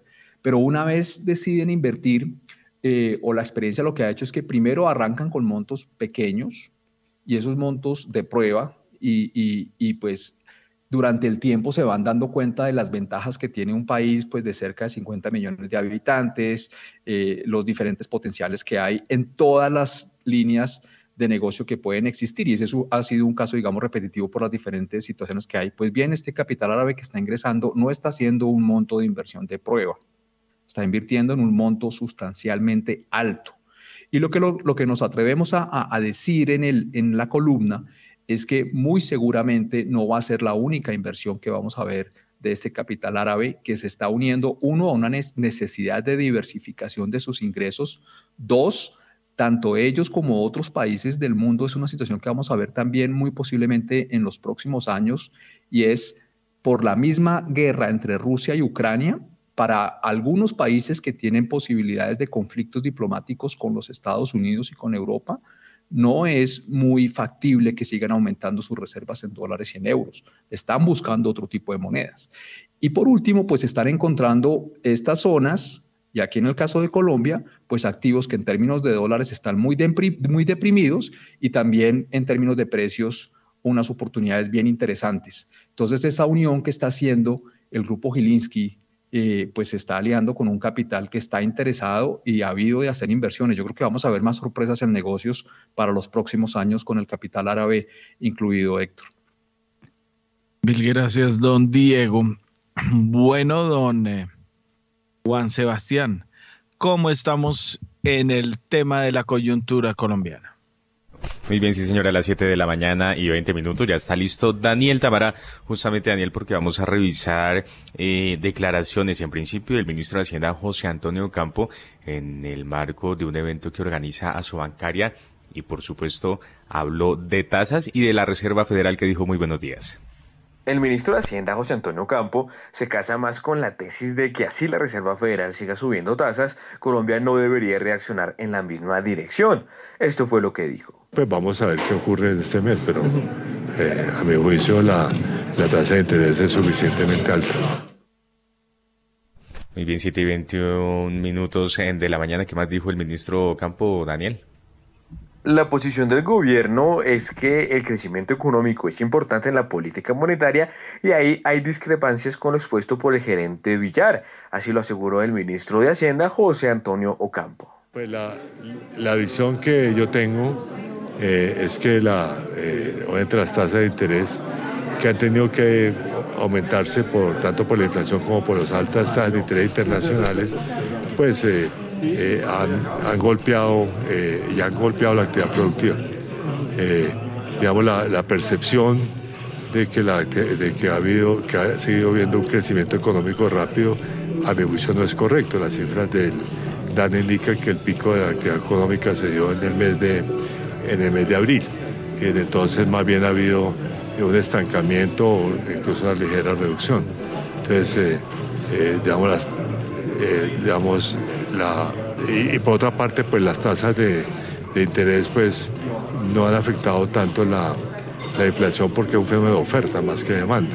Oferta por los eh, altos precios de, alimentos, por, también por las altas tarifas de energía eléctrica eh, y, y, también porque hay más indización de precios, o sea, muchos más empresarios que fijan precios con base en costos y lo que han eh, aumentado otros. Daniel, es que el ministro Campo habló acerca de la inflación e hizo algunas claridades en relación con el aumento del salario mínimo para el próximo año. El ministro de Hacienda, José Antonio Campo, insistió en que la inflación en Colombia es fundamentalmente de oferta. Descartó además enfáticamente que el salario mínimo para 2023 vaya a subir 20%.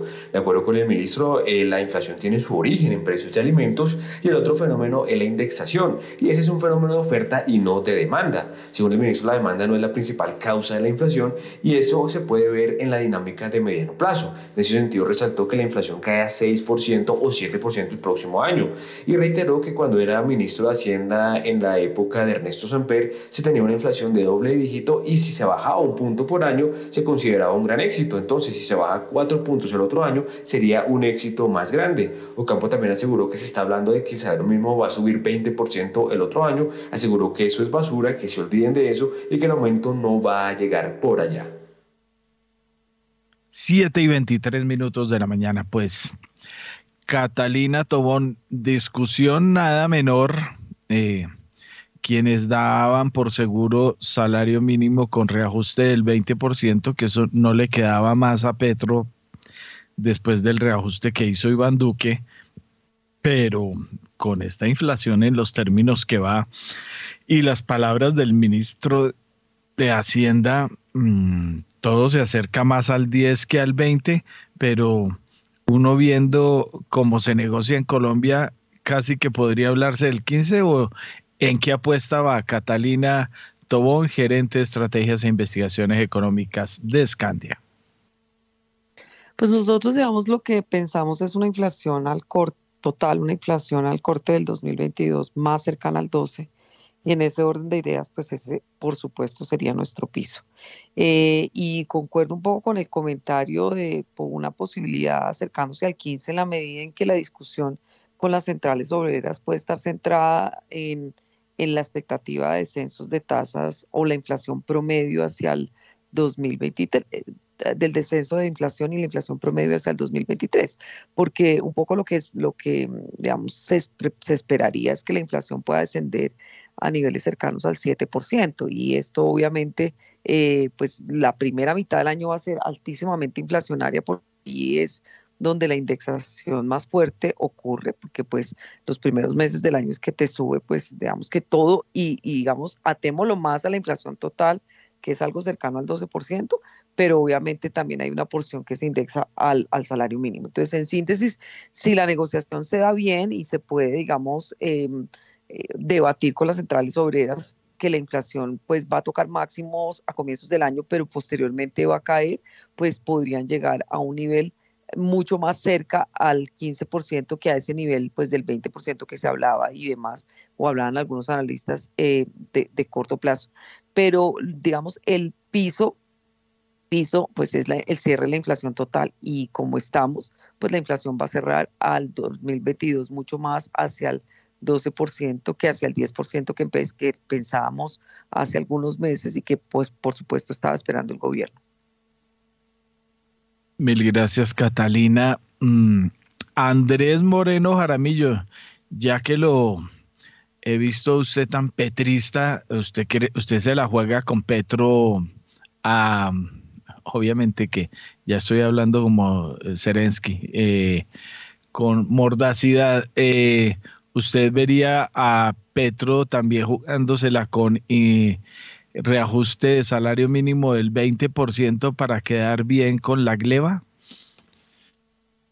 Pues Héctor, con Petro se puede esperar cualquier cosa y obviamente jugando con el populismo a la gente le gusta que le suban el 20, el 30, eh, que le dupliquen el salario.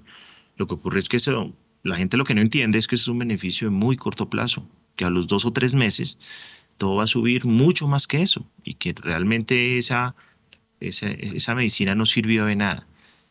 Eh, el salario mínimo debe subir entre 12 y 15% seguramente, que es un golpe fuerte. El del 10% del año pasado de Duque fue una conciliación que hizo en octubre para que no le bloquearan más el país. Y así pues eso subió el salario, pero eso realmente terminó viendo que no, no sirve de mucho. O sea, lo, lo que la gente tiene que entender es que eh, la desigualdad o la reducción de la pobreza o el salario, la, capacidad de adquirir no, sea, no, no se arregla subiendo el salario mínimo. Empezando porque la mitad de la gente es informal. La mitad de la gente en Colombia que trabaja no le van a subir ese salario. Entonces, no va, no va a beneficiar a la mayoría de personas.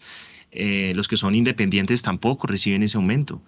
Eh, el salario mínimo lo reciben algunas clases de trabajadores y es base para el salario mínimo integral, para algunos indicadores importantes que toman el salario como base, pero no es la manera a las malas de subir salarios. Ya lo comprobó Argentina, ya lo, ya lo comprobó Venezuela, no sirve de nada. Lo mismo, darle 500 mil pesos a, a, la gente tampoco sirve de nada si eso después genera una hiperinflación que termina siendo un billete que después terminan en los buses regalándolos. Eso no sirve de nada. Toca buscar la productividad, cómo mejorar eh, la adquisición de alimentos. Las personas que más se han visto afectadas este año son las personas más pobres con el tema de la inflación, porque son los que más le dedican, una persona con menores recursos le dedica el 70% o el 60% de su presupuesto a alimentarse. Y eso es lo que ha subido 30, 40%. Entonces, lo que toca mejorar es eso puntualmente. ¿Qué hacer para mejorar las cadenas de abastecimiento, para darle subsidios a los alimentos en ese, en ese punto estas personas que no les alcanza el mercado absolutamente para nada? Eh, pero el resto es desestabilizar la economía y yo sí aplaudo que tengamos y aplaudo en Petro que haya escogido a, un campo de ministro de Hacienda y que sale con, con tranquilidad a hablar con los mercados te dijo, no señor, vamos a seguir un poco con el tema de hidrocarburos, es que esa plata se necesita y el gobierno sabe que lo necesita. Claro, el gobierno llegó con ese mensaje, hey, yo gané con esa propuesta, pero también tienen que entender que, que no estamos preparados todavía para hacer un stop. Qué interesante que Petro sea el que diga, yo llegué con esa propuesta, pero yo voy a preparar el cambio, porque todavía no estamos listos. Eh, interesantísimo lo que dijo sobre el, salario mínimo, aclarando los rumores, eh, lo del control de capitales. O sea, por eso necesitamos un ministro que sepa lo que está hablando, cosa que no hemos logrado ni con la cartera de minas, ni con otras. Pero en general, eh, la confianza de Ocampo va a hacer mucha falta ahorita que se vaya Ocampo cuando se le acabe su licencia. Ojalá llegue una persona también con los pies en la tierra. Bueno, ya está ahí. Entonces, ya está ahí, ya tiene escritorio y está a la diestra del ministro de Hacienda. Entonces, 7 y 30 minutos. Eh, bueno, venga a ver, 012. Esto se está poniendo rosadito. Estaba en rojo Wall Street, está rosadito. 010, acaba de cambiar. Esto va cambiando rápidamente. Eh, punto 10% el estándar Poor's, punto 08. es punto 09. Entonces el, asunto va a ir en verde en breves minutos según dejaría entrever. El WTI se mantiene punto 42 abajo. Entonces Standard Poor's en punto 08% preapertura Wall Street. Venga a ver, yo vi por aquí otra preapertura o no, no, no he visto más. Em, don Diego Rodríguez, usted se la juega con 10 de reajuste de salario mínimo, el 15% para quedar bien con las dos partes o 20% para, eh, según lo que dicen las malas lenguas, eh, Petro se la jugaría para quedar bien con todos. Héctor, va a ser muy complicado ese, ese evento de alza del salario mínimo.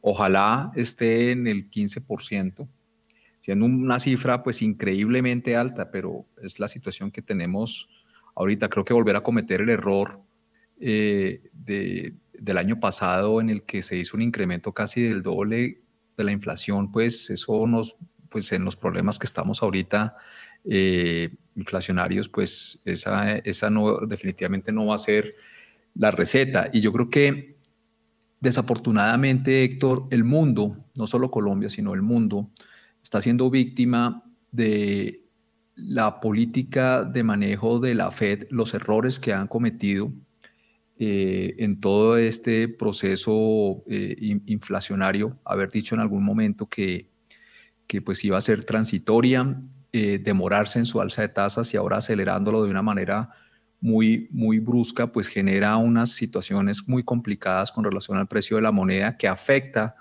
a el manejo de la inflación para el resto de los países porque desafortunadamente al ser la moneda de reserva líder, si sigue jalonando sus tasas de interés al alza, pues hacer políticas eh, para mejorar el crecimiento o disminuir las tasas de interés o no subirlas tanto como también lo sugirió el ministro eh, Ocampo el fin de semana, pues genera presión hacia la moneda porque en la medida que el diferencial de tasas eh, pues se acorte con relación a los Estados Unidos, pues va a seguir favoreciendo al dólar y por lo tanto la espiral que tenemos de inflación pues va a ser difícil de controlar. Entonces, no solamente Colombia, sino todas las monedas vamos a seguir atados y, la Fed ha tenido dos problemas muy grandes, o más bien uno, y, que es eh, en los mercados, sector el, peor error es perseguir el mercado. Y es un error todavía muchísimo más grande para un banco central que debe ser absolutamente anticíclico.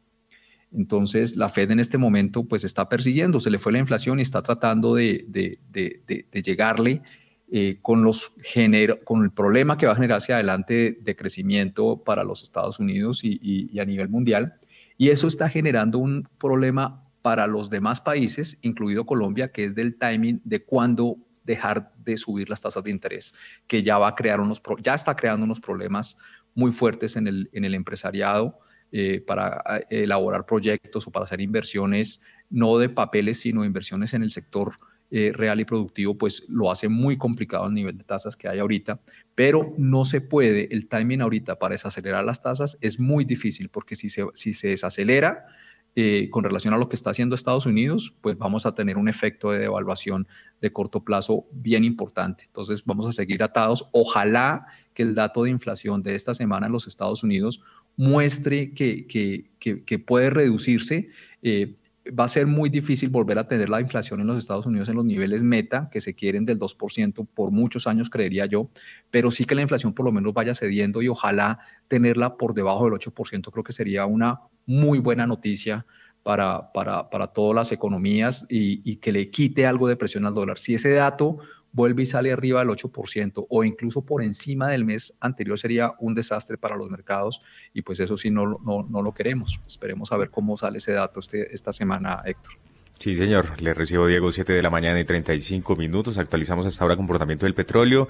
97 dólares con 51 centavos el barril, cae 0,58% el de referencia Brent, mientras que el WTI se sostiene sobre los 92 dólares con 24 centavos el barril, pierde 0,43%. Óigame, Daniel, y es que justamente lo que mencionaba ahorita Andrés, el ministro Campo, también habló acerca del tema de hidrocarburos. ¿Qué dijo? El ministro de Hacienda José Antonio Campo aclaró que no se ha tomado decisión alguna sobre detener toda nueva exploración de hidrocarburos en el país. Así lo aseguró luego de que la viceministra de Energía, Belisa Ruiz, haya hecho una declaración en el sentido de que ya estaba tomada la decisión de tomar eh, de detener más bien toda nueva exploración de hidrocarburos en Colombia. Así fue lo que dijo el ministro de Hacienda José Antonio Campo. Esa decisión, eh, perdóneme que le diga a la viceministra, no ha sido tomada. Muy bien, enfático y claro el ministro Ocampo y quien también habló fue el gerente general del Banco de la República, el doctor Leonardo Villar, que dijo en principio Daniel. El gerente general del Banco de la República, Leonardo Villar, se mostró conforme con la aclaración del gobierno sobre el tema de capitales golondrina. Advirtió que las restricciones a entrada o salida de capitales son ineficaces y generan efectos perversos. De acuerdo con Villar, los flujos de capitales hacia Colombia se han mantenido muy fuertes, han financiado casi totalmente el déficit en cuenta corriente y Colombia ha mantenido de forma muy destacada un ingreso importante de capitales de portafolio. El gobierno fue muy claro en aclarar que no está pensando en poner ningún tipo de restricción a la entrada o salida de capitales. En este momento no tendría ninguna justificación, según Villar, cuando el país hoy necesita sus flujos más que nunca y también cuando se ha visto históricamente que este tipo de restricciones no son eficaces para manejar los flujos de capitales y pueden generar efectos perversos. Y por supuesto, Daniel habló de tasas de interés. Las preocupaciones del Banco de la República de bajar la inflación y tener un crecimiento sostenible en el mediano plazo están detrás de la necesidad de seguir con tasas de interés al alza. De acuerdo con el gerente general del Banco de la República, Leonardo Villar, la actuación del banco no es contra el crecimiento, sino que surge de esa preocupación del Banco de la República de mantener la inflación baja y por estabilizar el producto y evitar que un crecimiento extraordinariamente alto en un, en un momento se convierta en una recesión y en una incapacidad de mantener la actividad económica alta. Esas preocupaciones están en el trasfondo de la necesidad de mantener una tasa de interés subiendo en el corto plazo. No hay forma en un país con inflación alta de tener tasas de interés bajas. La única forma de tenerlas es mediante una inflación baja y para eso es necesario que en el corto plazo se tenga un ajuste como el que se está viniendo haciendo, dijo el gerente Leonardo Villar. Óigame, Daniel, ¿y quién habló acerca del salario mínimo? Para el viceministro general de Hacienda, el piso de negociación del salario mínimo para 2023 se podría calcular con una inflación cercana a 10% más un punto de productividad. Esto fue lo que dijo. Todavía faltan tres meses del año. Eh, nosotros somos optimistas de que cerramos una inflación alrededor del 10%, aunque Daniel Belán de Credit Corp ha dicho que su estimación es 11%. Nosotros seguimos pensando en una inflación alrededor de 10%, más muy seguramente un punto de productividad pues porque la productividad está asociada al buen crecimiento económico de este año. Entonces, muy seguramente ese piso de, negociación va a estar eh, alrededor de 11%, de 11% y, y, allí vendrá, digamos, la negociación que esperamos eh, tener unos niveles prudentes, pero... 7 de la mañana y 38 minutos. Daniel Esquel, viceministro, también habló acerca del proyecto de ley de adición presupuestal. El proyecto de ley de adición presupuestal con los recursos que se esperan obtener por la reforma tributaria será presentado en marzo de 2023 e incluirá tema de compra de tierras. Esto fue lo que dijo el viceministro general de Hacienda, Diego Guevara.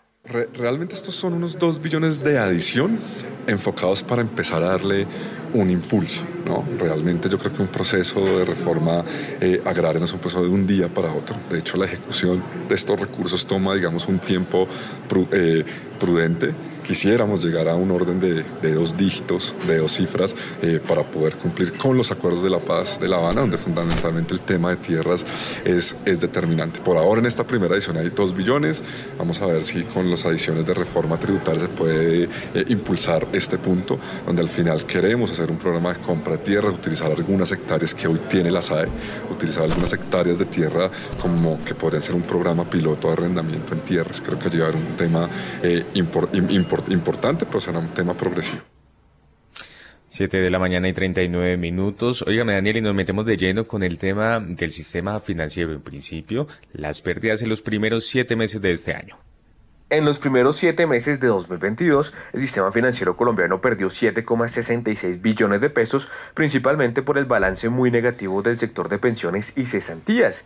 Hace un año, en cambio, el sector ganó cerca de 27,8 billones de pesos. Según cifras de la Superintendencia Financiera, los establecimientos de crédito alcanzaron resultados por 11,5 billones de pesos a julio de este año, impulsados principalmente por los ingresos por intereses. Por su parte, la industria aseguradora registró utilidades por cerca de 1,8 billones de pesos, seguida por las instituciones oficiales especiales con 1,2 billones de pesos, las sociedades fiduciarias con 253.200 millones de pesos, los proveedores de infraestructura con cerca de 207.500 millones de pesos, los intermediarios de valores con cerca de 98.000 millones de pesos y la SAF con cerca de 26.000 millones de pesos. En contraste, las CETPES registraron resultados negativos por cerca de 25.500 millones de pesos. Y en solo julio, Daniel, ¿cuál fue el comportamiento?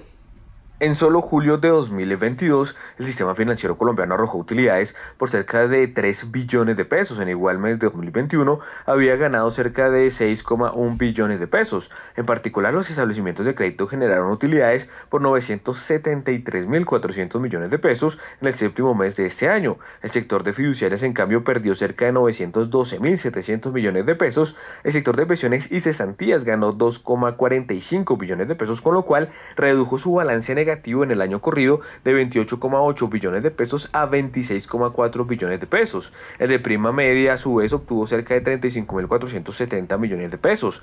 El sector de las aseguradoras ganó cerca de 127.400 millones de pesos y los intermediarios de valores más bien arrojaron cerca de 25.000 millones de pesos en utilidades. Los proveedores de infraestructura obtuvieron ganancias por 28.300 millones de pesos. Las instituciones especiales tuvieron una utilidad de cerca de 247.900 millones de pesos y las sociedades especializadas en depósitos y pagos electrónicos perdieron cerca de 2.495 millones de dólares. 7 de la mañana y 42 minutos. Y además, ¿cuál fue el comportamiento en relación con las utilidades de los bancos en Colombia, Daniel?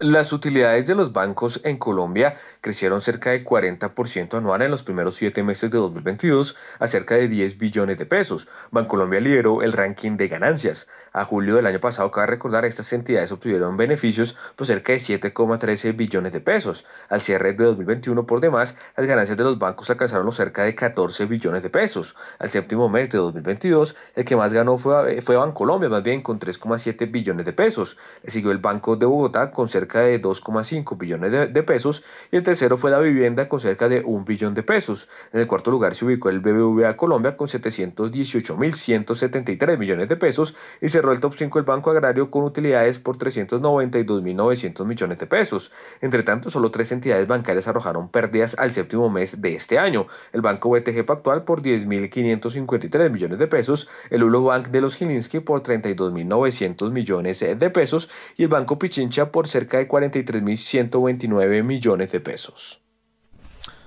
Muy bien, gracias Daniel. Ya regresamos con ustedes. Son las 7 de la mañana y 43 eh, minutos porque tenemos información, noticias del Premio Nobel de Economía que fue entregado a tres estadounidenses principalmente por trabajos realizados sobre bancos centrales durante la crisis. En concreto, y para resaltar, Ben Bernanke, eh, quien fue presidente de la Fed de la Reserva Federal durante dos periodos de 2016 a 2014, demostró en un trabajo de 1983 con análisis estadístico y fuentes históricas que el pánico bancario conducía a la quiebra de los bancos y que este fue el mecanismo que convirtió una recesión relativamente ordinaria en la depresión de los años 30, la crisis más dramática y severa del mundo que hemos visto en la historia moderna, señala el apartado.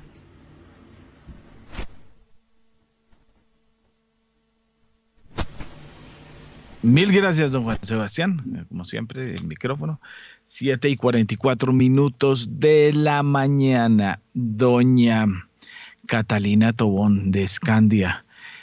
De todo lo que ha oído, ¿algún comentario actualizador? No, pues digamos que el comentario frente a las utilidades del sector bancario, básicamente este ha sido un año donde la colocación de crédito ha crecido de forma contundente, pues a pesar de todo el ruido, toda la volatilidad, todos los factores de incertidumbre y de mejoría que tenemos de digamos, en, a escala local, pues nosotros vamos a ser una de, las economías del mundo que más va a crecer a escala global. Y en ese sentido, pues un crecimiento más cerca al 8 que, pues, no sé, al 7 que estábamos esperando, pues se traduce o, es también consecuencia de un alto consumo y ese alto consumo también está asociado, pues, a un incremento eh, del crédito de forma contundente. Obviamente la sostenibilidad de un crecimiento impulsado principalmente por consumo y gasto no es o sea, es baja porque básicamente lo que sostiene el crecimiento de mediano y largo plazo es más inversión y pues claramente eh, principalmente en infraestructura que es nuestra falencia más grande, pero el mensaje es la alta utilidad de los bancos pues refleja eso. Un año muy jalonado en crecimiento por consumo y esto pues se, se ve reflejado en un crecimiento sustancial del crédito y obviamente con los márgenes bien interesantes que maneja el sector financiero, pues esto se ha visto reflejado en unos adecuados y unos altos niveles de, de utilidad para el sector. Mil gracias, Catalina. Don Andrés Moreno Jaramillo. Cuéntame, Héctor. Pues eh, algún comentario. Ahí tenemos fila de cosas, resultados de bancos, eh, el ministro de Hacienda regañando porque la viceministra dijo algo que según él el gobierno de Petro no ha ordenado, pero a mí me tocó a mano derecha mía al director encargado de la Agencia Nacional de Hidrocarburos y me lo dijo. La orden que yo recibí, él está encargado, ¿no? no hay presidente en la agencia de hidrocarburos. Y como encargado dijo, yo recibí la orden de no firmar más contratos petroleros ni gasíferos. Entonces, eh, el, el, ministro regaña a la viceministra, al jefe de la ANH y dice que el gobierno todavía no ha tomado esa decisión. Venga, eh, venga, venga, Andrés, y un segundo, es que ya, ya tengo aquí el audio porque quería recuperarlo.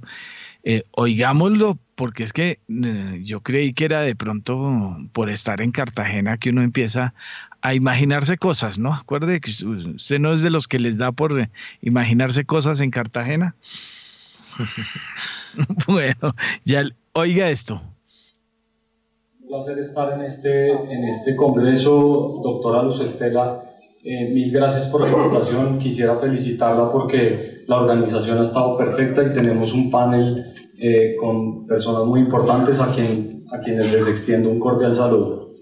Yo quisiera dar tres mensajes y, y hablando de los mensajes, eh, doctora María Fernanda, yo me llevé un mensaje un poco distinto del presidente Petro ayer el presidente Petro hizo una invitación a este sector a que nos sentemos y a que construyamos juntos lo que va a ser la ruta de la transición energética en los próximos cuatro años, la que establecerá la pauta para lo que viene más adelante. Eh, entonces yo sí creo que el presidente Petro ayer dejó una puerta abierta para el sector. El encargado. Y además mencionó de forma muy importante que el gas jugará un rol muy importante como combustible para la transición. En segundo lugar, nosotros desde el Gobierno Nacional hemos venido revisando cuál va a ser el rol que va a jugar la Agencia Nacional de Hidrocarburos en la construcción de esa política de transición. Y la conclusión a la que hemos llegado es que la Agencia Nacional de Hidrocarburos no puede ser un convidado de piedra al lado de un tren que pasa a toda velocidad, que es el tren de la transición, y entonces nosotros desde la agencia necesitamos montarnos en ese tren. Y eso implica que nosotros a través de los recursos que recibimos de las industrias de hidrocarburos podamos financiar los estudios que se requieren para determinar cómo se va a hacer esa planeación. Y otro mensaje muy importante que dio aquí la, la ministra Irene Vélez es que esa política de transición energética tiene que tener unas metas concretas y se va a basar en la ciencia y en datos específicos. Y en eso la Agencia Nacional de Hidrocarburos tiene que jugar un rol muy importante. Y ahí quisiera dar unos datos que creo que van, digamos, a aumentar el nivel de positivismo que nosotros vemos en este auditorio. En primer lugar, hay 183 contratos de exploración hoy vigentes en Colombia. De esos 183 contratos que están hoy vigentes en Colombia, eh, más de 10, más de 150 de esos contratos se encuentran ubicados en cuencas que tienen vocación de gas y que de acuerdo a lo que nosotros hemos estudiado a través de la vicepresidencia técnica, tienen un potencial, un potencial cercano en zonas continentales de 30 TCFs y en eh, cuencas offshore de más de 28 TCFs. Eso nos da un total de casi 60 TCFs de potencial que con los contratos vigentes nosotros esperamos poder lograr sacar del subsuelo y garantizar esa soberanía energética que necesita Colombia. Bueno, ahí está. Que está bajo la lupa del gobierno. Oiga, ahí está. Em, Andrés, sí. Una cosa dice, ¿cómo es? Eh, ¿Cómo es el dicho? Una, una cosa dice el burro y otra el que lo arrea. Así es, literal. Em, y eso ha sido una constante en estos dos meses de gobierno que una cosa dicen, los funcionarios se acuerdan cuando los están eligiendo lo que decían, el director de la DIAN, los viceministros, cada uno colocando su ideología, pero si hace falta un orden más claro y sobre todo una jerarquía en los ministerios. Eh, el Ministerio de Hacienda es muy importante, muy importante para, para dar esa vocería o, esa claridad a los medios y eso ha sido un problema eh, del Ministerio de Minas y Energía, ni más ni, más, ni menos. Ecopetrol, ISA, Grupo Energía Bogotá, toda la política energética debería estar en manos de expertos que saben comunicar y que saben para dónde va y que entienden el tema de la transición. Pero lo que, veo, lo que a veces uno ve es que están o en campaña o en oposición o que realmente no han entendido que si bien vamos a hacer esa transición energética, no es el momento de parar todas las cosas. Esos recursos se necesitan. Y el Ministerio de Ciencia está diciendo, hey, eso lo ha dicho Campo desde que llegó. Necesitamos todavía la plata del gas, necesitamos seguir explorando algunas cosas porque es que o sea, son recursos que la nación necesita mientras eh, seguimos explorando otras alternativas de ingresos. Pero pues, eh, infortunadamente, las personas que están allí al frente no son idóneas. Y bueno, muy bien por, por, el Premio Nobel de Economía, una persona muy conocida aquí en los mercados bursátiles con todas esas crisis que han habido, pues una persona que, que todo nos tocó oírlo muchas veces. Y, bueno, eh, interesante el premio. Y, bueno, esperemos a ver que esta semana, ojalá Ocampo no le toque esta semana salir a, a, decir o aclarar lo que dicen los vice, viceministros y otros funcionarios del gabinete de Petro. Bueno, mil gracias, don Andrés Moreno. Y Diego Rodríguez, su comentario a las 7 y 52 minutos. Sí, Héctor, yo creo que esta, esta etapa de transición de entrada al nuevo gobierno, pues es eh, muy, muy complicada.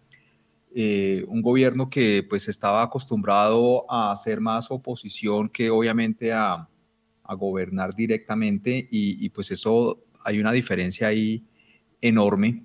Y unas posturas que lastimosamente eh, generan más una guía hacia un aventurismo y, muchas ocurrencias más que ideas, ocurrencias sueltas, que, que, por lo que se nota es una falta de entendimiento de cómo funcionan los mercados financieros a nivel global y por lo tanto, pues este tipo de situaciones de lanzar ocurrencias en un momento en el que ya se está eh, haciendo gobierno, pues genera complicaciones en la valoración de los activos, presiones en el dólar, presiones en la tasa de renta fija, eh, sustos al mercado inversionista, que pues que tiene que salir por ahora pues el ministro de Hacienda a, a pagar incendios, que no es una situación pues cómoda para, para, para el sector de inversiones y adicionalmente, pues también genera preocupaciones, porque bueno, hoy en día es lo que tenemos, pero pues desafortunadamente también genera ansiedad, porque pues siempre ha estado también ahí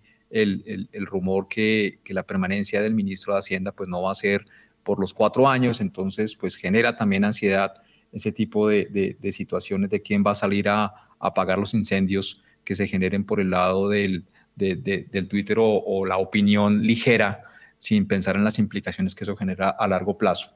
¿Qué se ve al final? Pues que de todas maneras, Héctor, pues sí se nota que por lo menos en la reforma tributaria eh, se mostró pues un ánimo de, hablar y de, buscar unas posturas generales. Eh, la reforma sigue necesitando todavía que, que ojalá se le hagan ajustes eh, sí crea preocupaciones porque pues se vendió un cambio y lo que uno ve es pues que la forma en la que igualmente se hizo la reforma tributaria es igual que todas como se han hecho siempre.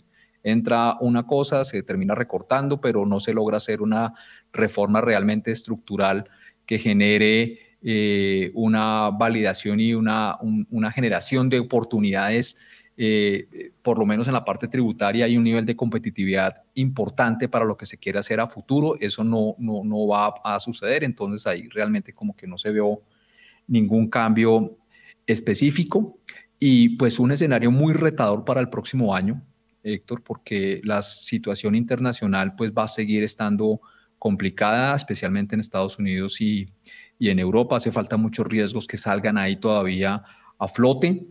Eh, nosotros a nivel interno, con un nivel de tasas de interés tan alto y con una inflación que, pues, con lo que hablamos del salario mínimo, eh, con el precio del dólar tan alto, ahora con más plata para con lo que se está hablando también de las tierras, pues genera presiones inflacionarias que, que, uno cree que no van a ser sencillas, unido a la reforma tributaria, un nivel de tasas de interés que no está dejando generar negocios de una manera fácil. Entonces, el frenor que va a tener la economía muy seguramente va a ser muy alto. Dependemos, como lo dice Catalina, del consumo, un consumo pues que está reforzado por, por, por un aumento de pronto del endeudamiento de las, de las familias que a mediano plazo puede generar algo, algunas situaciones complicadas, pero también creo yo por dos factores importantes. Uno es el nivel de remesas tan fuerte y lo otro son esa, cómo va a fluir ahora esa, esa, esa cantidad de, de dineros que parece que no se quieren perseguir eh, de la misma manera como se hacía anteriormente y que eso va a terminar golpeando sin duda alguna también el consumo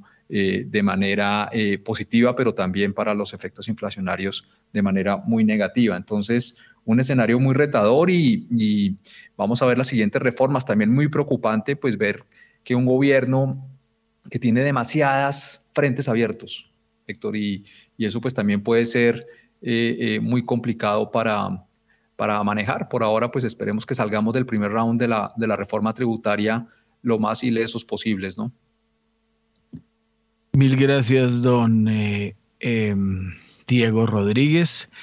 Em, Juan Sebastián, por favor, regáleme un paso a última hora que hay noticia grande y vamos con un extra. Última hora en primera página radio. Atención, noticia fresca de primera página. Acaba de darse una noticia de nuevo. Eh, precisamente, los majitos se movieron, Diego. Nueva movida de los majitos en Colombia, así como usted lo anticipó que ojalá se diera más movida y que usted creía que venía más cosas, como lo dijo su columna, pues los majitos se movieron, acaban de moverse y duro en Colombia nuevamente. Obviamente que esto está atado lo uno con lo otro, pues el International Holding Company, IHC, que está involucrado en las sopas por eh, Nutresa, acaba de inyectarle 200 millones de dólares al Lulo Bank de los Gilinski. Así es la historia. Hay que recordar que em, la compañía tiene sede en Abu Dhabi, eh, está conectada obviamente con la historia que les contamos de quienes están detrás de estas sopas, cómo ha sido la interrelación con los Gilinski, cómo es la nueva OPA. Pues con estos 200 millones de dólares el Lulo Bank, eh, la compañía eh, que es FinTech, el banco FinTech de la familia Gilinski, pasa a valer 400 millones de dólares. Esa es la historia que estamos enviando en estos momentos a nuestros usuarios en primera página em, y em, los 200 millones de dólares van del International Holding Company a Lulo Colombia SA, que es la compañía holding que invierte en Lulo Bank. Em, veamos aquí detalles, apenas como esto está calientico, estoy tratando de, leer, esto es fruto de una información que acaba de publicarse en la bolsa de Abu Dhabi. Esto, este es el documento original. Sayed Bazar Shuef, el CEO de IHC dijo sobre la inversión, comillas, el ecosistema fintech en Latinoamérica ha crecido de forma acelerada, con crecimiento sostenido en todos los segmentos de la categoría, así que en el número activo, así como en el número activo de empresas. En el caso de Colombia, nuevos productos que han llegado a más de un 8%, 87% de la población Es crítico para IHC alinear cualquier operación con nuestra estrategia de crecimiento global para adquirir o consolidar nuevas capacidades y Lulo Colombia encaja muy bien en nuestros planes de expansión a Latinoamérica. Con el objetivo de democratizar la banca, Lulo tiene una visión de crear servicios financieros simples, centrados en las personas y en esfuerzos. Es el primer banco digital de Colombia autorizado por la Superintendencia Financiera que ha alcanzado desde su lanzamiento al mercado en junio de este año más de 100 mil usuarios activos y espera alcanzar más de 250 mil usuarios para finales de 2022 y más de un millón en los próximos años. Ahí está la historia, les vamos a ampliar más si hay más detalles en breve. de haber comunicado en Colombia. Vamos a hacer la conexión de las 8, pero no fuimos cargados de noticias.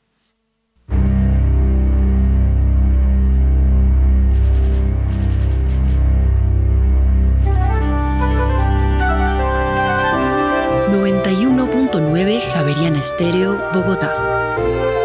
HJKZ 45 años.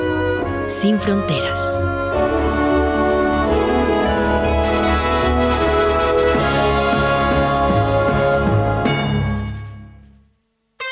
Fibra Movistar, el internet más rápido de Colombia. Actívate desde 300 megas métricas por 72,990 pesos mes en planes Movistar Total. Incluye canales nacionales a través de Movistar TV App.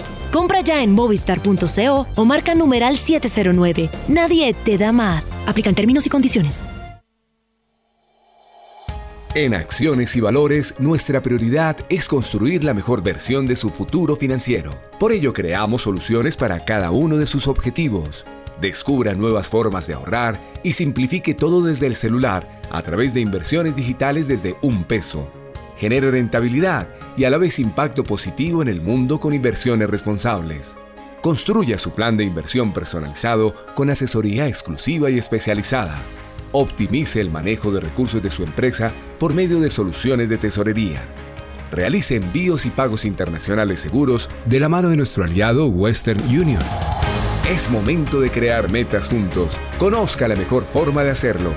Contáctenos en www.axivalores.com o al WhatsApp 323-236-5222, vigilado y regulado por la Superintendencia Financiera de Colombia.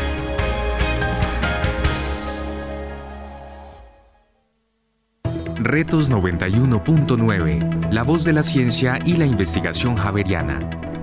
Todos los lunes a las 7 de la noche en Javeriana Estéreo, sin fronteras, y disponible en javerianaestereo.com. Dirige y conduce Mario Morales.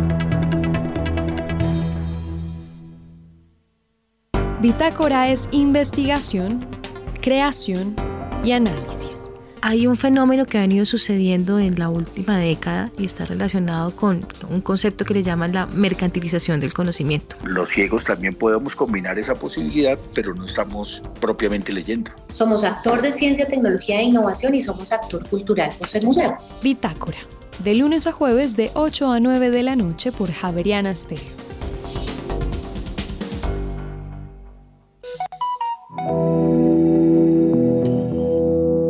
Rincones más remotos del territorio nacional, hay personas cuya vida ha seguido adelante, pese a que el conflicto armado las afectó en el pasado. 50 vidas, una serie radial de la Coalición Internacional de Sitios de Conciencia y Javeriana Estéreo. De lunes a viernes a las 12 del mediodía y al finalizar Bitácora, disponible en javerianaestereo.com. Javeriana Estéreo, sin fronteras.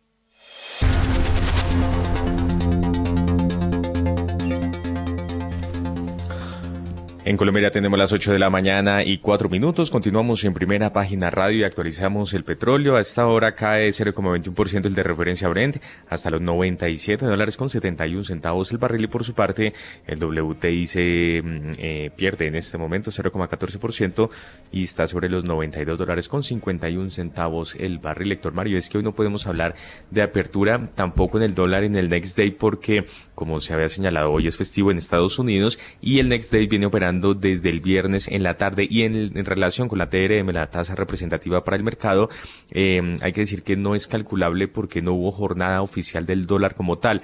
Todo lo operado eh, fueron operaciones Next Day que eh, computan, eh, que no computan mejor para el cálculo de la tasa representativa del mercado. No se puede hablar de apertura ni cierre de dólar porque todas las operaciones Next Day se vienen realizando desde el viernes en la tarde. Sin embargo, recordamos el cierre del dólar el pasado viernes 7 de octubre fue de 4.620 pesos, subió 6 pesos Héctor Mario con 50 centavos frente al cierre del jueves.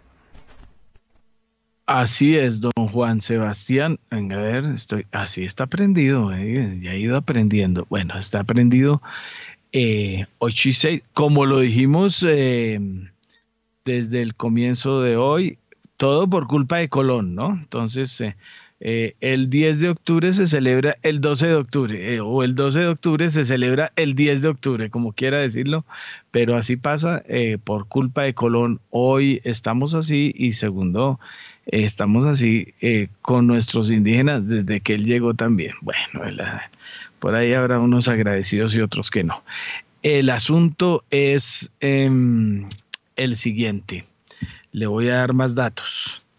Estos son 200 millones de dólares del IHC, que son 734 millones de dirhams estos son AEDs, ese es el nombre de la moneda eh, exactamente de los Emiratos Árabes Unidos. Y em, aquí le voy a dar más datos porque estoy tratando de leer la información relevante que hay en Abu Dhabi. Dice que IHC tiene, controla 372 empresas, ¿no? Tiene 52.345 empleados. ¿En qué, ¿En qué invierte? Real estate, agricultura, healthcare, food, beverage, utilities, industrias, inteligencia artificial, comunicaciones, retail, capital, bueno, todo lo que usted quiera, ahí está. Y, mm, ¿qué otro elemento hay por aquí? Eh, dice, al finalizar el comunicado, como el mundo anda, eh, como el mundo es de cambios y en búsqueda de nuevas oportunidades, IHC busca eh, enfocarse en la resiliencia, la innovación y en la redefinición de los clientes y el mercado y sus socios, sus socios.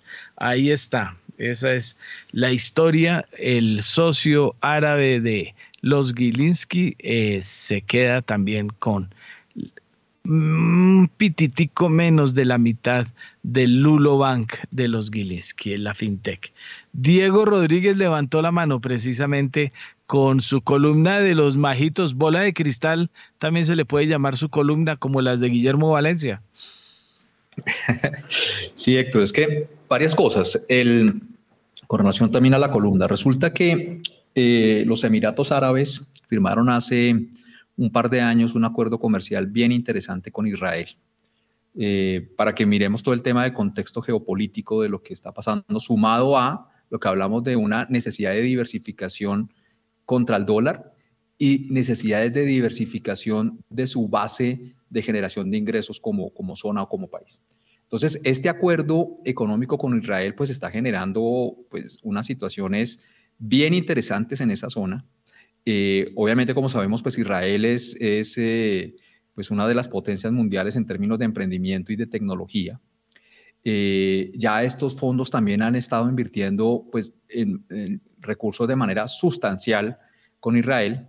Y bueno, el grupo Giniski, con una visión tremenda, también en columnas que hemos referenciado en meses anteriores, Héctor, a esta transacción, eh, evidentemente lograron ver una oportunidad de comprar una compañía colombiana que bajo la forma en la que está operando hoy en día la Bolsa Nacional, donde ya es muy difícil atraer fondos eh, eh, pasivos, es decir, fondos que inviertan en acciones en otros países, porque nuestra bolsa es muy líquida, muy pequeña, pues hicieron una transacción de capital privado gigantesca, aprovechando los precios, eh, todas las situaciones corporativas que hay, y, van a lograr hacerse a una compañía tremenda que adicionalmente tiene unas oportunidades sector muy buenas de negocio, no solamente en Colombia, sino uno, se viene la reapertura comercial con Venezuela, y dos, Colombia está en un proceso de negociación de un tratado de libre comercio con Emiratos Árabes. Entonces, de ahí también que por eso en la columna nos aventuramos a decir, ojo que esto, esta plata va a llegar, van a llegar muchos más recursos de, la plata eh, árabe hacia Colombia.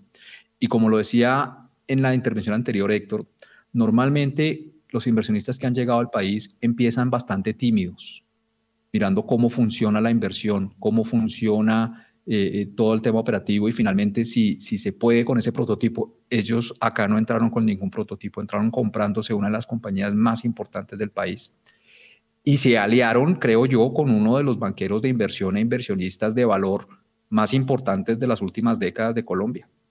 Entonces, yo creo que esto va a empezar a dar frutos. Eh, de una manera interesante y como usted bien lo describía en su portafolio de inversión, y este es un solo grupo, Héctor, allá hay, allá hay muchos más, y este, y este, este, este portafolio de inversión de ellos va muy de la mano hacia lo, que, hacia lo que Colombia está queriendo hacer. Entonces se encuentra en un país en vías de desarrollo que necesita infraestructura, que quiere hacer un cambio fuerte hacia el tema del agro.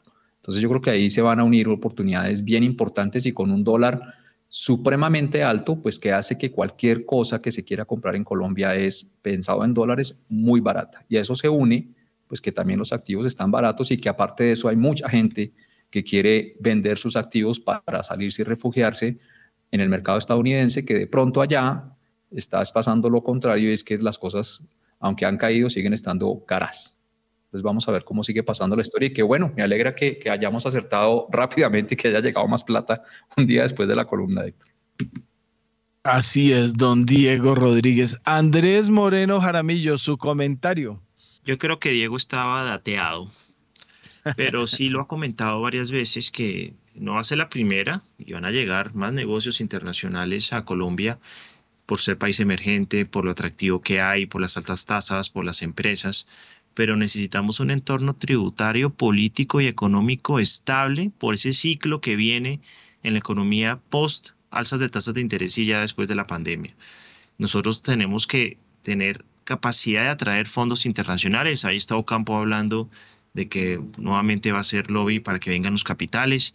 Esa es una tarea que tiene que tener el gobierno como prioridad pero pues lo hace el ministro, pero no veo a Petro hablando de ello. Y pues cada vez que hace una declaración, pues parece que sabotea todo. Entonces, claro que acá hay valor, claro que pueden venir capitales. De hecho, en el mercado accionario necesitamos que vengan más extranjeros a reflejar la realidad de las empresas en Colombia, ya que en la bolsa están todas a mitad de precio de lo que deberían estar. Entonces, eh, muy interesante que venga este capital, que vengan más y que también los empresarios sepan el ciclo y sepan lo que está ocurriendo. Eh, yo, creo que para el GEA lo que le está pasando con Utresa, eh, en vez de ser una amenaza, es, una bendición. Eh, pero pues acá tenemos un tema mental, digamos, o sea, para decir algo, hay 62 empresas en la bolsa en Colombia. 62. O sea, ahí está la falta de, digamos, de, de cultura y profundización bursátil y inversionista que tenemos los colombianos. Entonces, ojalá los políticos, los empresarios, eh, entendamos la importancia del capital extranjero y del capital árabe en Colombia. Bueno, el Next Day sigue sin abrir. 4.589 a 4.600 están las puntas. Esa es la despedida. Catalina Tobón de Escandia, su comentario de despedida. Ahí le repito las puntas de dólar Next Day, 4.589 a 4.600. Pues sector Mario, esta semana seguramente el tipo de cambio local debería seguir manteniendo ese alto rango de, fluctuación con sesgo pues levemente alcista en la medida en que pues es, un es una semana clave donde los mercados van a presentar mucha volatilidad porque el tema de inflación en Estados Unidos y los datos que salen son fundamentales, pero generan mucho ruido. Y ya hemos visto que en los momentos en que hay ruido y pues menor apetito por riesgo a escala global, pues básicamente el tipo de cambio local se tensiona y en ese orden de ideas, pues también con un DXY eh, por encima de 114, con un sesgo alcista un poco en la medida en que se espera que la Fed tenga que seguir subiendo sus tasas de referencia por un tiempo adicional, pues seguramente dólar a escala global fuerte y pues las monedas emergentes, particularmente el peso colombiano, que pues cotizamos frente al dólar y que tenemos un déficit de la cuenta corriente tan alto, pues vamos a seguir siendo vulnerables a esa volatilidad y en ese sentido esas presiones del tipo de cambio eh, sobre el tipo de cambio local se deberían mantener a lo largo de la semana.